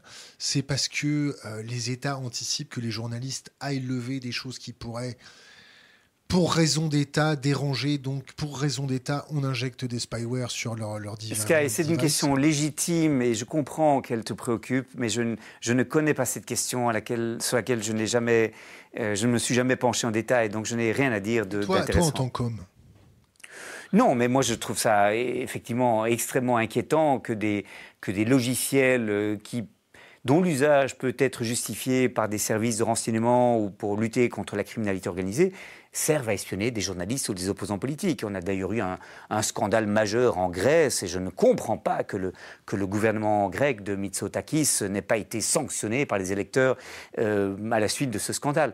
Euh, Quel était le scandale? Explique un peu. Non, le, scandale, c'est que des, des, des, des, journalistes euh, critiques du, du, gouvernement ont été espionnés euh, à travers des, logiciels, le logiciel Pegasus en particulier, euh, si je me rappelle bien, en Grèce. Mais, mais voilà, je n'ai pas étudié ce dossier de près, donc je n'ai pas de commentaires très intéressants à donner. Est-ce que tu veux aborder un sujet en particulier entre toi, toi, toi et nous? Que, quel, quel, est le sujet que tu souhaites aborder en priorité, qui n'est pas assez traité dans les médias, mis à part ton sujet? Mais non, mon travail euh, porte sur la pauvreté depuis quelques années et je vais m'investir dans les années qui viennent à, identifier comment l'on peut lutter contre la pauvreté sans reposer sur la, sur la croissance. Jusqu'à présent, la manière dont on, a lutté contre la croissance était très simple et classique, c'est qu'on a augmenté la richesse monétaire par toute une série de politiques que je crois extrêmement problématiques, euh, qu'on pourrait détailler, et à travers cette augmentation de la richesse monétaire, on a euh, imposé euh, des, taxes aux, entreprises et aux ménages les, plus, les plus riches pour financer les services publics et la protection sociale. Et cette manière de lutter contre la pauvreté, elle montre aujourd'hui ses limites. Elle, elle, elle, ne, elle, ne parvient plus à, à réduire la pauvreté comme il le faudrait. Tu dis ça parce qu'on t'objecte souvent du fait que bah, la mondialisation a sorti énormément de gens de la pauvreté, qu'il y a beaucoup moins de gens dans la pauvreté, c'est ça? Alors, c'est vrai que la mondialisation des années 80-90 a permis à certains pays de faire des progrès très considérables en matière de réduction de la pauvreté. C'est le cas notamment de la Chine et de plusieurs pays d'Asie du Sud et du Sud-Est, y compris l'Inde dans une moindre mesure. Euh, mais euh, la pauvreté euh, demeure extrêmement importante dans beaucoup de régions du monde et elle a même progressé dans certaines régions au cours de cette même période de mondialisation extrêmement forte. Donc, elle a été la solution pour quelques pays, mais certainement pas pour tous les pays, et les écarts de richesse entre euh, les populations pauvres et riches au sein des pays, ces écarts ont augmenté. La mondialisation, en fait, a augmenté les inégalités parce que la manière dont euh, euh, elle, a opéré, c'est qu'il il y a eu des, gagnants, mais aussi des perdants dans le fait de, de mettre en concurrence les économies du monde. Donc la mondialisation a eu certains impacts positifs, il ne faut pas le nier, mais elle a fragilisé beaucoup de populations et dans les pays riches, elle a notamment marginalisé les travailleurs et travailleuses faiblement diplômés, soumis à la concurrence internationale, menacés par les délocalisations et par le chantage à l'emploi que pratiquent les grandes entreprises.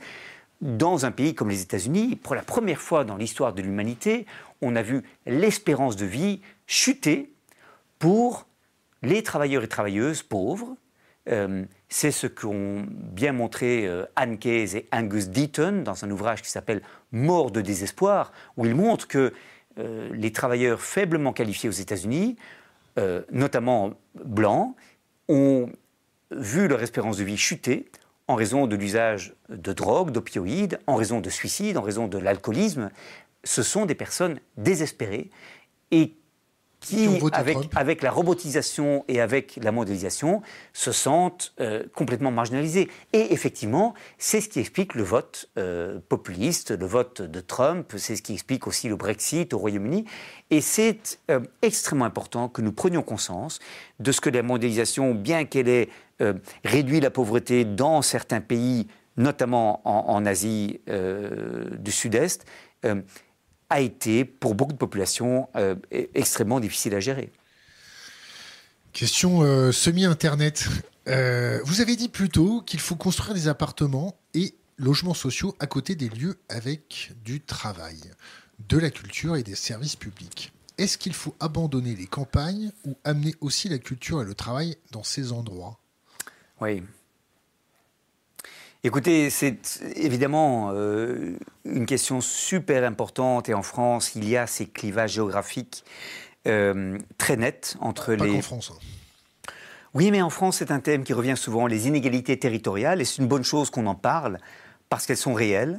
On a en France euh, des ghettos, on a en France des périphéries qui sont oubliées des centres-villes, avec des centres-villes qui ont euh, traverser une gentrification extrêmement importante et on a des zones rurales qui sont délaissées. Et c'est un thème important dans les débats publics français. Je pense qu'on peut se réjouir de ce que ce thème soit au moins abordé parce qu'il est une, réalité dans la vie quotidienne des gens.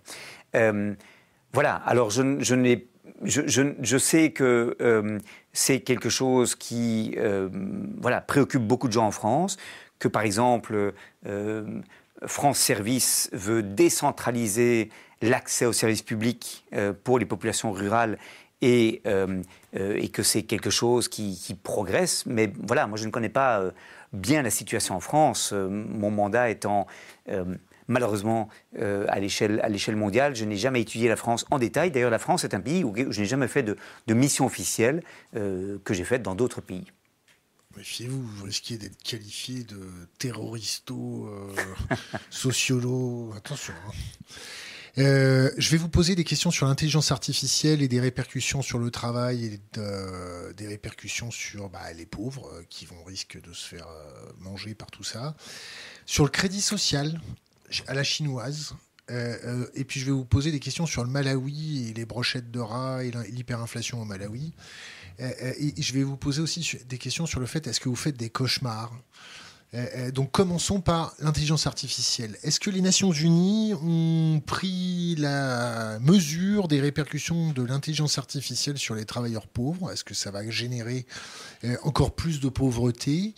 Est-ce que on prévoit aux Nations Unies un salaire universel jusqu'à ce que bah, les pauvres s'éteignent ou les pauvres soient mis à l'EHPAD ou les pauvres. Est-ce qu'on va avoir des préconisations? Je me fais l'avocat du diable, je vous vois dodeliner de la tête et de sourire.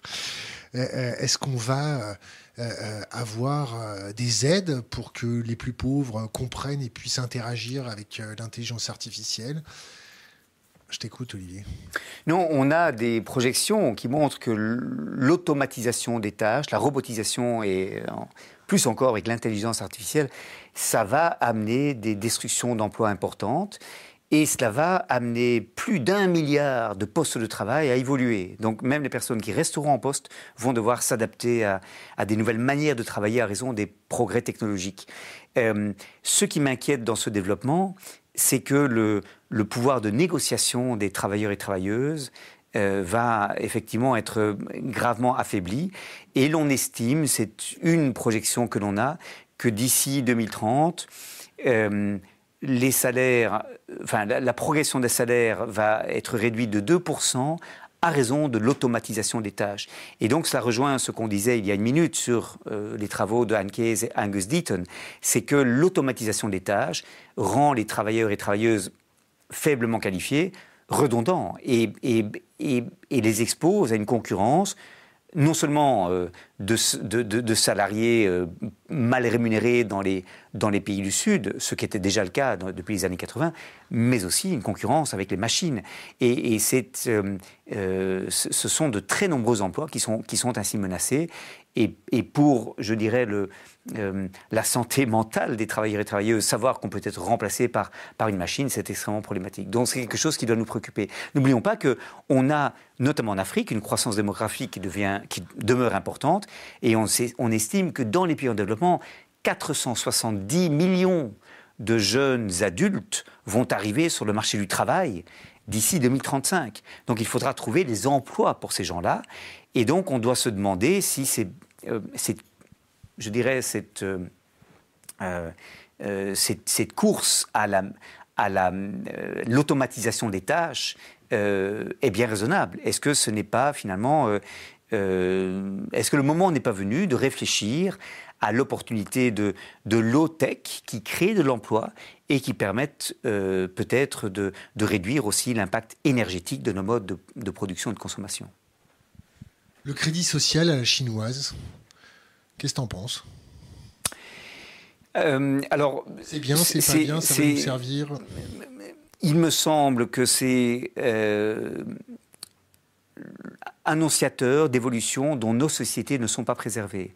On va avoir de plus en plus une centralisation des informations concernant chaque individu dans des banques, données, dans des banques de données qui seront de plus en plus euh, euh, je dirais, outillés pour centraliser des informations sur, euh, sur les individus. Et, et, et, on a par ailleurs euh, un phénomène qui existe depuis une quinzaine d'années dans les pays riches, c'est le phénomène de, de l'activation pardon, des prestations sociales, c'est-à-dire qu'on on accorde des soutiens, des allocations, de plus en plus sous conditions aux individus, notamment ils doivent suivre des formations, ils doivent euh, accepter le travail qui leur est proposé, ils doivent euh, accepter de se faire suivre, suivre des thérapies, etc., pour être plus employables à la suite de, ces, consultations qu'ils conduisent ou des formations qu'ils reçoivent. Et donc, euh, je, je, crois que de plus en plus, on va vers des sociétés où les individus seront jugés, évalués, leurs performances quantifiées en permanence, pour, au fond, que l'on euh, que, l'on subordonne l'accès à la communauté euh, au respect de certaines conditions. C'est vers ça qu'on va et je pense que la Chine, de ce point de vue-là, annonce euh, ce qui risque de se généraliser dans les années qui viennent dans nos sociétés. Je te pose une question. Est-ce que c'est faire preuve de, est-ce que c'est être en bonne santé que d'être très bien adapté à une société profondément malade?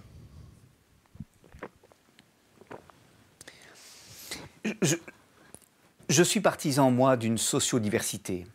Je suis partisan d'une société où différents modes de vie sont non seulement tolérés, mais encouragés, et où l'on crée des espaces que les gens puissent utiliser comme lieu d'expérimentation pour euh, vivre autrement.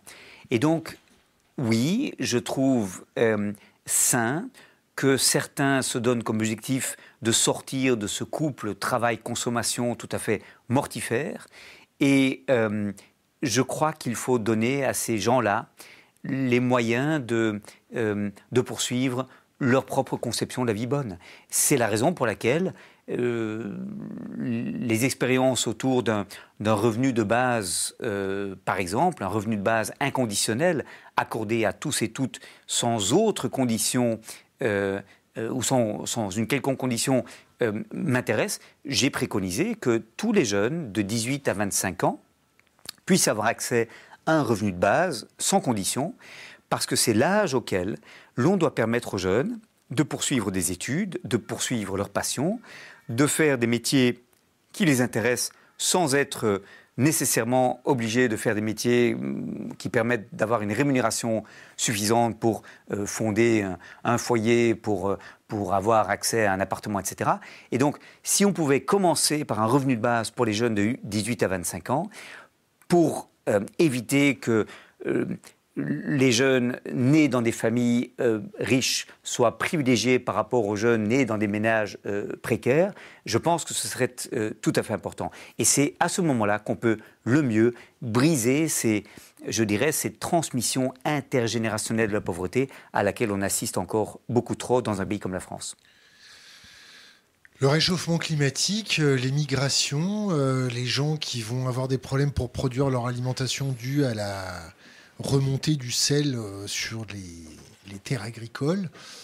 C'est combien de personnes, à combien de temps euh, Ça représente un choc, un risque, pas un risque euh, Est-ce que tu as bossé sur ce sujet-là? Oui, on a des, chiffres très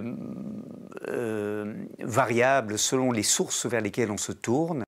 mais les migrations environnementales à l'avenir vont être extrêmement importantes. On parle beaucoup dans le public de l'augmentation de la température moyenne à la surface de la planète. Euh, ces chiffres où on parle d'une augmentation de 1,5, 2 degrés euh, euh, ou 4 degrés à la fin du siècle, etc., sont très trompeurs. Pourquoi? Parce que les augmentations de température seront beaucoup plus importantes sur les continents. Deux tiers de la surface de la planète, c'est les océans qui, eux, vont se réchauffer beaucoup moins vite. Mais donc, dans euh, l'Arctique et l'Antarctique, dans les zones tropicales, on va voir des augmentations de température de l'ordre de 7-8 degrés centigrades.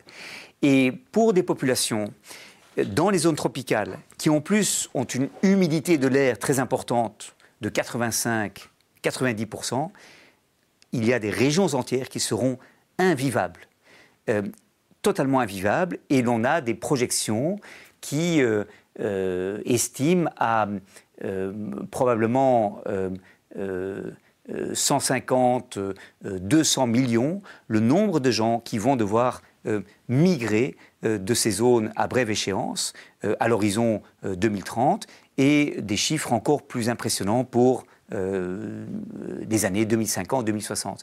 Donc, dans un pays comme le Bangladesh où j'étais au mois de mai, on a déjà sur une population totale de ce pays de, 165 millions, on a déjà environ 50 euh, millions de personnes qui sont affectées par les changements climatiques et qui, effectivement, avec des, terres salinisées, avec des, des, champs qui sont régulièrement inondés, sont forcés de migrer vers les villes. L'essentiel des, des bidonvilles de Dhaka, la capitale du Bangladesh, ce sont des migrants climatiques qui viennent de régions qui sont exposées euh, euh, dans le, sud du Bangladesh, à proximité de, euh, de, l'océan, ou bien dans le nord du Bangladesh, parce qu'on a des, rivières qui sortent régulièrement de leur lit à raison de, de la fonte des glaciers de l'Himalaya. Donc on a des pays comme le Bangladesh extrêmement vulnérables, où les migrations environnementales de masse ont déjà commencé. L'Asie du Sud-Est est aussi très vulnérable. Tu disais le taux d'humidité plus les températures, ça devient morbide, mortifère, invivable. Euh, euh, ça représente beaucoup de monde, ça aussi. Est-ce que tu penses que ça va bien se passer, qu'on va tous se donner la main et aider le monde à changer? Ou est-ce que tu penses qu'on va se, permets-moi l'expression, se foutre sur la gueule, avoir un repli idéologique, un repli identitaire, mettre des barbelés à nos frontières parce que bah les pays vont être déstabilisés, les pays traversés vont être déstabilisés parce que les gens vont pas accepter et les gens vont défendre coûte que coûte leur dernier petit bout de gras pendant que des milliardaires apatrides vont pouvoir s'expatrier dans des endroits où il fait mieux vivre, moins chaud, où on peut creuser des trous pour faire son bunker en attendant que les pauvres se dévorent. Oui, ce scénario, ce, scénario à la, Mad Max est, possible, il est envisageable, il n'est pas exclu, il n'est pas inévitable pour autant, euh, mais il est clair que déjà aujourd'hui, on assiste dans plusieurs pays à ce cercle vicieux où les changements climatiques, les, les ruptures amenées par le changement climatique amènent l'extrémisme et le terrorisme, euh, la chute des institutions et la perte de contrôle des États sur les territoires. Et ces conflits, à leur tour, euh, euh, amènent des, migrations de population et des désastres humanitaires qui ne font que renforcer les impacts des ruptures climatiques. toute la région du Sahel subit aujourd'hui les impacts combinés des changements climatiques et de la de la radicalisation et du terrorisme, et ces phénomènes sont évidemment liés. On risque d'avoir de plus en plus de zones qui sont des zones où les extrémismes viennent à proliférer parce que les jeunes n'ont pas de perspective, n'ont pas d'emploi qui leur sont proposés, parce que les populations ont dû migrer et n'ont pas d'alternative que de se tourner vers la, vers la violence. Et, c'est cela qui doit aujourd'hui nous inquiéter. Donc euh, euh, c'est effectivement d'ailleurs ce qui explique l'augmentation du nombre de personnes qui, qui souffrent de la faim. Pendant des années, on voyait ce chiffre relativement décroître. On était à, à, 900 millions euh, en 1990 et on était à, à 790 millions en, en, 2015. Et puis maintenant, les chiffres augmentent de nouveau à raison de cette combinaison de chocs climatiques et de conflits. Et c'est cela vers quoi on va. Tu parlais du Malawi. Tu as déjà été au Malawi? J'ai été au Malawi, oui. Tu as été au Malawi avec un tour opérateur euh, United Nations ou tu as été au Malawi euh, backpack, euh, chaussures et à manger des brochettes d'ora sur le bord des routes? J'ai été au Malawi, je crois que c'était en 2011, faire une mission sur la question de la faim au Malawi.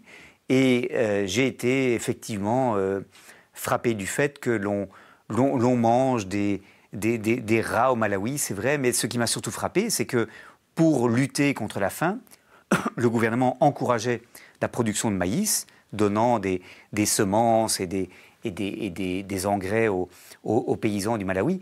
Et, donc on avait euh, une malnutrition très importante au Malawi parce que bien que le maïs, euh, on, ait, je dirais, une, production importante à l'hectare et ça permet de, produire des calories, euh, c'est du point de vue nutritif très insuffisant. Et donc on a au Malawi une situation euh, typique de, je dirais, de ces recettes technologiques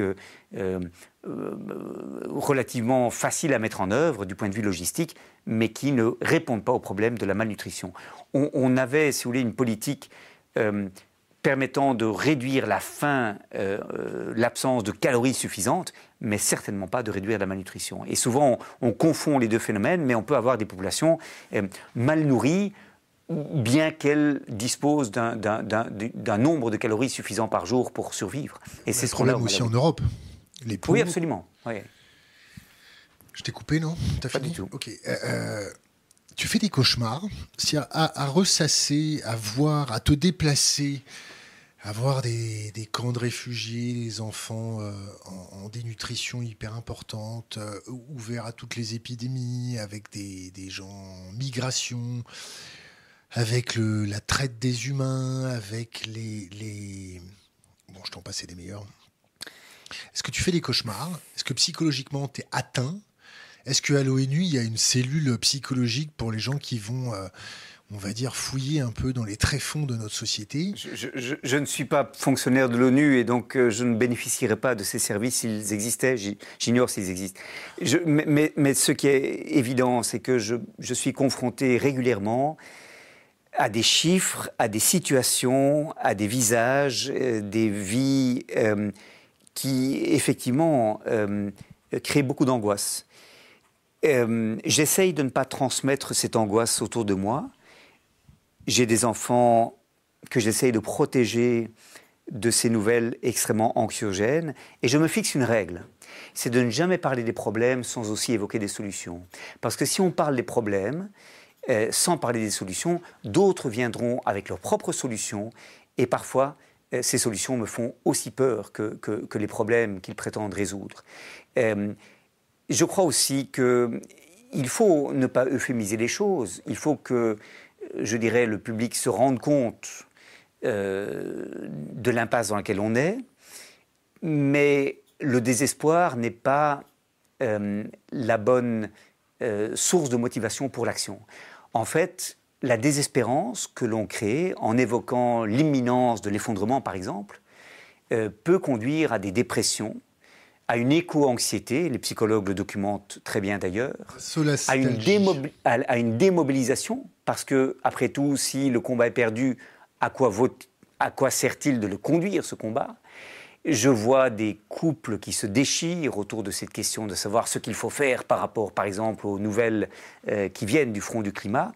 Et donc, je parle des problèmes, mais je parle aussi des solutions qui me paraissent euh, pouvoir être recherchées pourvu que la volonté politique euh, puisse être créée et pourvu qu'on arrive à se mobiliser pour faire pression sur le gouvernement. Et, donc, mon message, c'est il faut agir. On est on, risque sinon de perdre la bataille. Il faut se battre.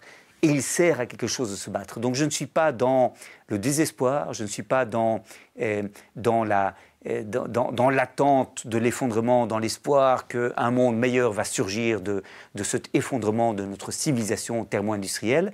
Euh, je suis dans le combat quotidien et c'est pour moi aussi une thérapie.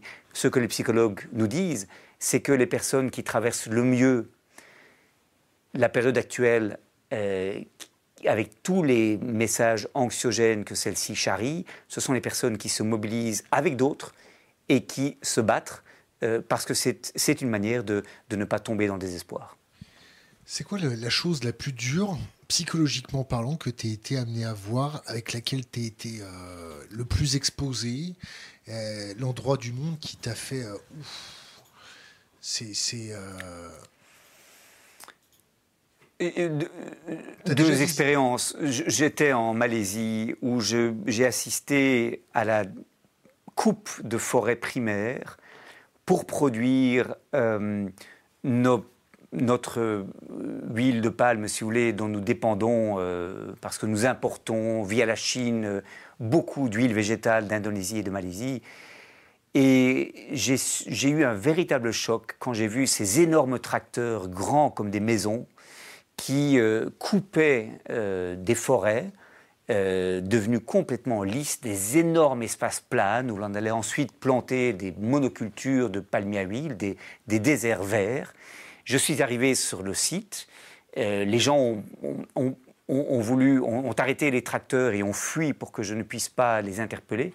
Et c'était une expérience tout à fait terrible. J'avais une impression de, fin du monde dans ce paysage devenu lunaire, où il y avait euh, euh, quelques jours auparavant une, forêt, euh, une forêt primaire. ça, c'est une expérience extrêmement traumatisante.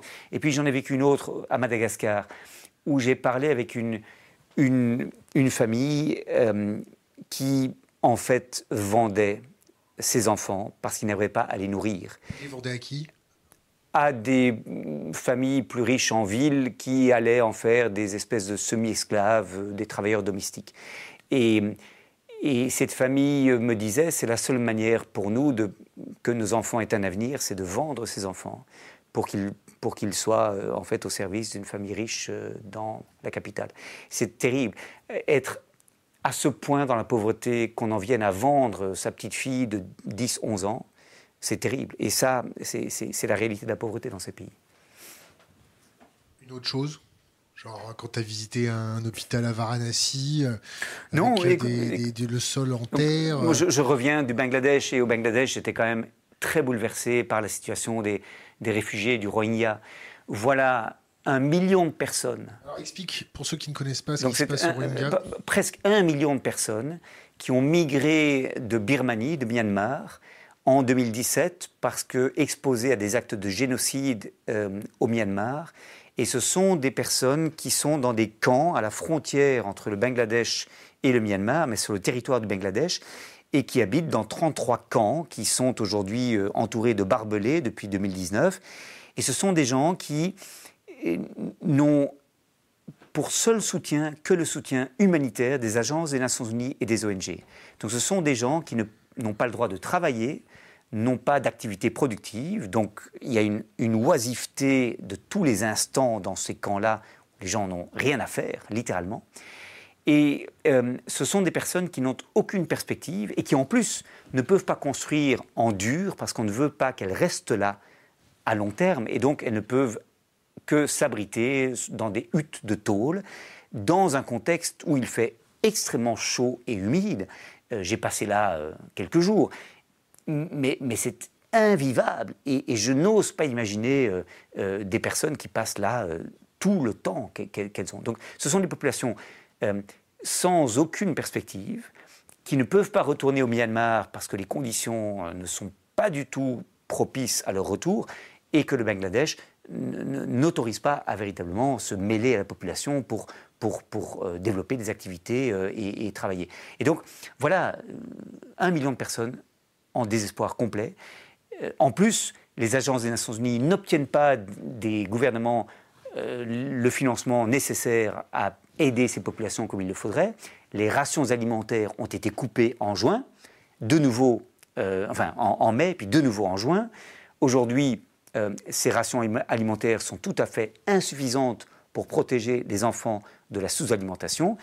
Et, voilà euh, la situation à laquelle j'ai assisté. Et donc, parler avec ces réfugiés, constater que la mortalité infantile progresse et que les enfants sont en, sont, sous-alimentés. Donc avec un développement cérébral euh, entravé, effectivement, c'est tout à fait dramatique. Donc voilà, c'est cela aussi dans ces pays-là. Tu parles des Rohingyas, mais les Rohingyas, ça fait euh, bien 40 ans qu'ils sont persécutés à gauche et à droite, non? Il n'y a pas du pétrole là où ils habitent, juste en dessous de leurs pieds, où il n'y a pas des ressources énergétiques? euh, alors les Rohingyas sont surtout présents dans une province du Myanmar qui, s'appelle l'État de Rakhine, où ils sont euh, persécutés euh, pour des raisons à la fois ethniques et, religieuses. Ce ne sont pas des, bouddhistes, ce sont des, musulmans. Et c'est une région qui effectivement a des gisements pétroliers et gaziers. Mais les Rohingyas n'ont jamais bénéficié de cela. ce sont des petits pêcheurs, des agriculteurs, et, ils vivent d'une voilà, agriculture et de pêche de subsistance. Euh, la crise énergétique à l'ONU, euh, ils en parlent, ils n'en parlent pas, la, déplétion des, ressources énergétiques, ils en parlent, ils n'en parlent pas, ils font des, plans sur la comète, ils font des scénarios, euh, ils font de l'anticipation. Est-ce que la raréfaction du pétrole ça les inquiète Cela inquiète évidemment tout le monde. Je crois que l'urgence aujourd'hui, c'est de passer à autre chose. Euh, mais on est dans un, dans un système où euh, les économistes, euh, de moins en moins, mais, mais encore toujours, continuent de, de, nier que la rareté est un, est un, est un, vrai, est un vrai problème. Je m'explique. lorsque les prix augmentent, on entend encore beaucoup de voix pour dire cela va inciter à développer des technologies permettant de, euh, de, surmonter ce problème de la rareté et de faire de nouveau baisser les prix. Et l'on continue à parler, à parier chaque fois sur les innovations technologiques, sur les sursauts technologiques dont nous serions capables pour répondre à ce problème de la rareté. Je suis très frappé d'ailleurs de voir que quand on a, euh, on a célébré récemment le, 50e anniversaire de la publication du rapport du Club de Rome, Les limites de la croissance, euh, publié donc en, en 1972 et qui nous alertait sur la raréfaction des ressources. Et ce rapport a été accueilli en 1972 par les sarcasmes des économistes qui disaient euh, on parle de raréfaction des ressources, mais vous savez, dès lors que les prix vont monter, ça va stimuler les entreprises à développer des nouvelles techniques de, forage, euh, d'exploitation et, et, des techniques de production qui vont permettre de réduire l'usage des ressources. Donc, cette rareté est un fantasme et en fait, on ne va jamais affronter le mur de la rareté. Mais soyons très clairs, si l'on exploite toutes les ressources de pétrole, de gaz et évidemment de charbon dont on dispose aujourd'hui et qui sont déjà documentés, la planète va exploser. Donc on ne peut pas, on ne peut pas accepter que les entreprises aujourd'hui qui ont des droits d'exploitation sur des gisements gaziers euh, ou pétroliers continuent d'exploiter jusqu'au bout ces gisements. Ce n'est tout simplement pas viable, pas acceptable.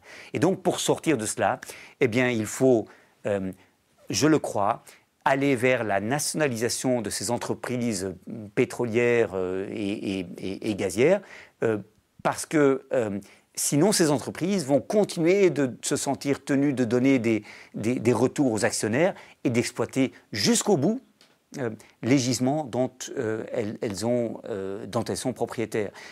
Aujourd'hui, la valeur d'une action de Total Energy, par exemple, repose, repose notamment sur le fait que Total Energy a des droits d'exploitation sur un très grand nombre de, de, gisements euh, gaziers et pétroliers qui n'ont pas encore exploité. cas du diable. Ils ont un savoir-faire, ils savent forer des trous, ça repose pas que sur ça. Oui, mais on ne peut pas, on ne peut pas continuer d'accepter que des entreprises euh, euh, menace la viabilité même de la planète pour, pour l'espèce humaine euh, au nom de la rentabilité d'un investissement qu'elles ont fait. Donc il faut trouver des solutions. Et, et, et, et, ne nous arrêtons de croire que les ingénieurs ont, réponse à tout. Euh, on est dans une dans un techno-optimisme qui me sidère complètement, euh, parce que c'est la réponse qu'on nous donne souvent. C'est que on va aller vers des technologies plus propres, plus, plus vertes, on va pouvoir développer une croissance verte, et, donc c'est là que réside la solution. Malheureusement, ce n'est pas le cas. Donc on arrête la croissance? Euh, oui, il faut arrêter de rechercher la croissance à tout prix. Il faut une économie, je l'ai dit tout à l'heure, stationnaire tout en permettant aux pays euh, pauvres de se développer pour répondre aux besoins essentiels de leur population. Donc il faut, il faut aller vers un scénario de, contraction-convergence, si vous voulez. L'intrication du système financier basé depuis 40 ans sur une fonction exponentielle de croissance.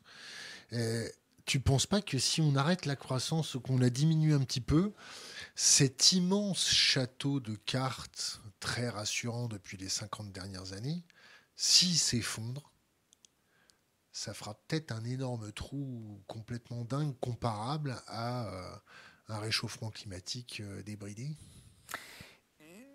c'est un problème hyper complexe parce qu'on a des, États et des ménages très endettés et la croissance est une sorte de, drogue. Il faut parler d'une assuétude à la croissance de nos économies euh, dont il est très difficile de se débarrasser. Et le sevrage immédiat est un problème. Donc il faut trouver d'autres solutions. Avec mon équipe, nous travaillons à des scénarios euh, pour les années qui viennent. Et c'est le chantier, l'objectif que je me fixe. Comment peut-on maintenir l'État-providence? Comment peut-on continuer à financer les politiques sociales, les services publics sans croissance? On peut le faire. Il faut financer autrement que euh, euh, continuant de, rechercher des gains de productivité dans le travail et en continuant de, maximiser l'efficience de, la production. Et, il faut d'autres manières de, financer, euh, si vous voulez, les politiques sociales, notamment par une, fiscalité plus progressive, en, taxant non seulement le, le, le, travail, et, d'ailleurs en taxant beaucoup moins, mais en taxant les, fortunes, le patrimoine, euh, en taxant euh, l'exploitation d'énergie fossile et les transactions financières. Donc on, a, on doit inventer d'autres manières de financer l'État-providence qui ne passent pas nécessairement par la case croissance. C'est cela qu'il faut faire pour atterrir en douceur, ralentir en douceur. On ne peut pas continuer dans le schéma actuel. Olivier, est-ce que tu as trois bouquins à conseiller à ma communauté? Écoutez, on parle beaucoup de, ces questions de, croissance, de post-croissance, d'alternatives, et, un livre que je voudrais recommander, euh, qui me paraît extrêmement lucide et bien documenté sur la question, c'est le livre de, Timothée Paric, Ralentir ou périr, euh, qui est, je crois, une excellente synthèse de la question. Je m'en voudrais aussi de ne pas recommander un livre d'un Italien qui s'appelle Stefano Boni euh, et qui s'appelle Homo Confort, qui montre combien la recherche du confort dans nos existences est une véritable entrave à la recherche de solutions pour une société plus durable. Et, je crois qu'il touche quelque chose d'extrêmement important dans, dans notre civilisation. Et puis, je le cite en troisième lieu, mais, mais, mais, mais il mérite à mes yeux la, la, médaille d'or. C'est un, un, philosophe et sociologue allemand qui s'appelle Hartmut Rosa et qui a travaillé sur les notions d'accélération et de résonance. Accélération, résonance, ce sont les titres de ses deux ouvrages majeurs. Il a aussi publié des ouvrages beaucoup plus accessibles et courts. Et ce que nous montre Hartmut Rosa, c'est que nous sommes dans une société qui est victime d'une véritable euh, maladie qui réside dans la recherche permanente de l'accélération et que nous perdons notre capacité à nous rapporter les uns aux autres avec cette résonance euh, qu'on peut traduire par euh, empathie, attention à l'autre, capacité d'être surpris et émerveillé par l'autre. Si vous voulez, ce qu'il nous montre, à juste titre, je crois, c'est que peu à peu, nous nous rapportons les uns aux autres parce que nous cherchons à nous utiliser les uns euh, les autres. Les autres deviennent des moyens au service de nos objectifs. Le monde est une ressource à exploiter. La nature euh, est euh, une, poubelle dans laquelle on déverse nos déchets ou un, un, espace où nous pouvons puiser les ressources nécessaires à satisfaire nos, besoins. Bref, nous avons des rapports d'instrumentalisation euh, à ce qui nous entoure. Et il faut aller de ces rapports d'instrumentalisation à des rapports de, résonance, d'attention, d'empathie. Et c'est cela, je crois, que, euh, que, Hartmut Rosa nous montre. Et, c'est un message absolument important à entendre aujourd'hui. Harmonique et sérendipité. Belle manière de résumer mon propos. Et quand tu étais jeune, trois bouquins qui ont compté pour toi Ma prise de conscience des enjeux que je travaille aujourd'hui, elle est venue de ma lecture des travaux de René Dumont. René Dumont, agronome français, euh, euh, premier euh, candidat écologiste à l'élection présidentielle en, en, 1974, écrivait dans ces années-là, mais il y a 50 ans, des livres qui demeurent d'une actualité parfaite aujourd'hui. Et on peut dire que des auteurs comme Ivan Illich, où euh, André Gortz, fondateur de l'économie politique, était bien plus visionnaire que les écologistes ne le sont aujourd'hui. Et donc Dumont, Illich, Gortz sont des auteurs qui m'ont beaucoup marqué, qui m'ont formé, et je, trouve étonnant que leur message demeure d'une telle actualité aujourd'hui. Est-ce que tu as un conseil pour les jeunes générations?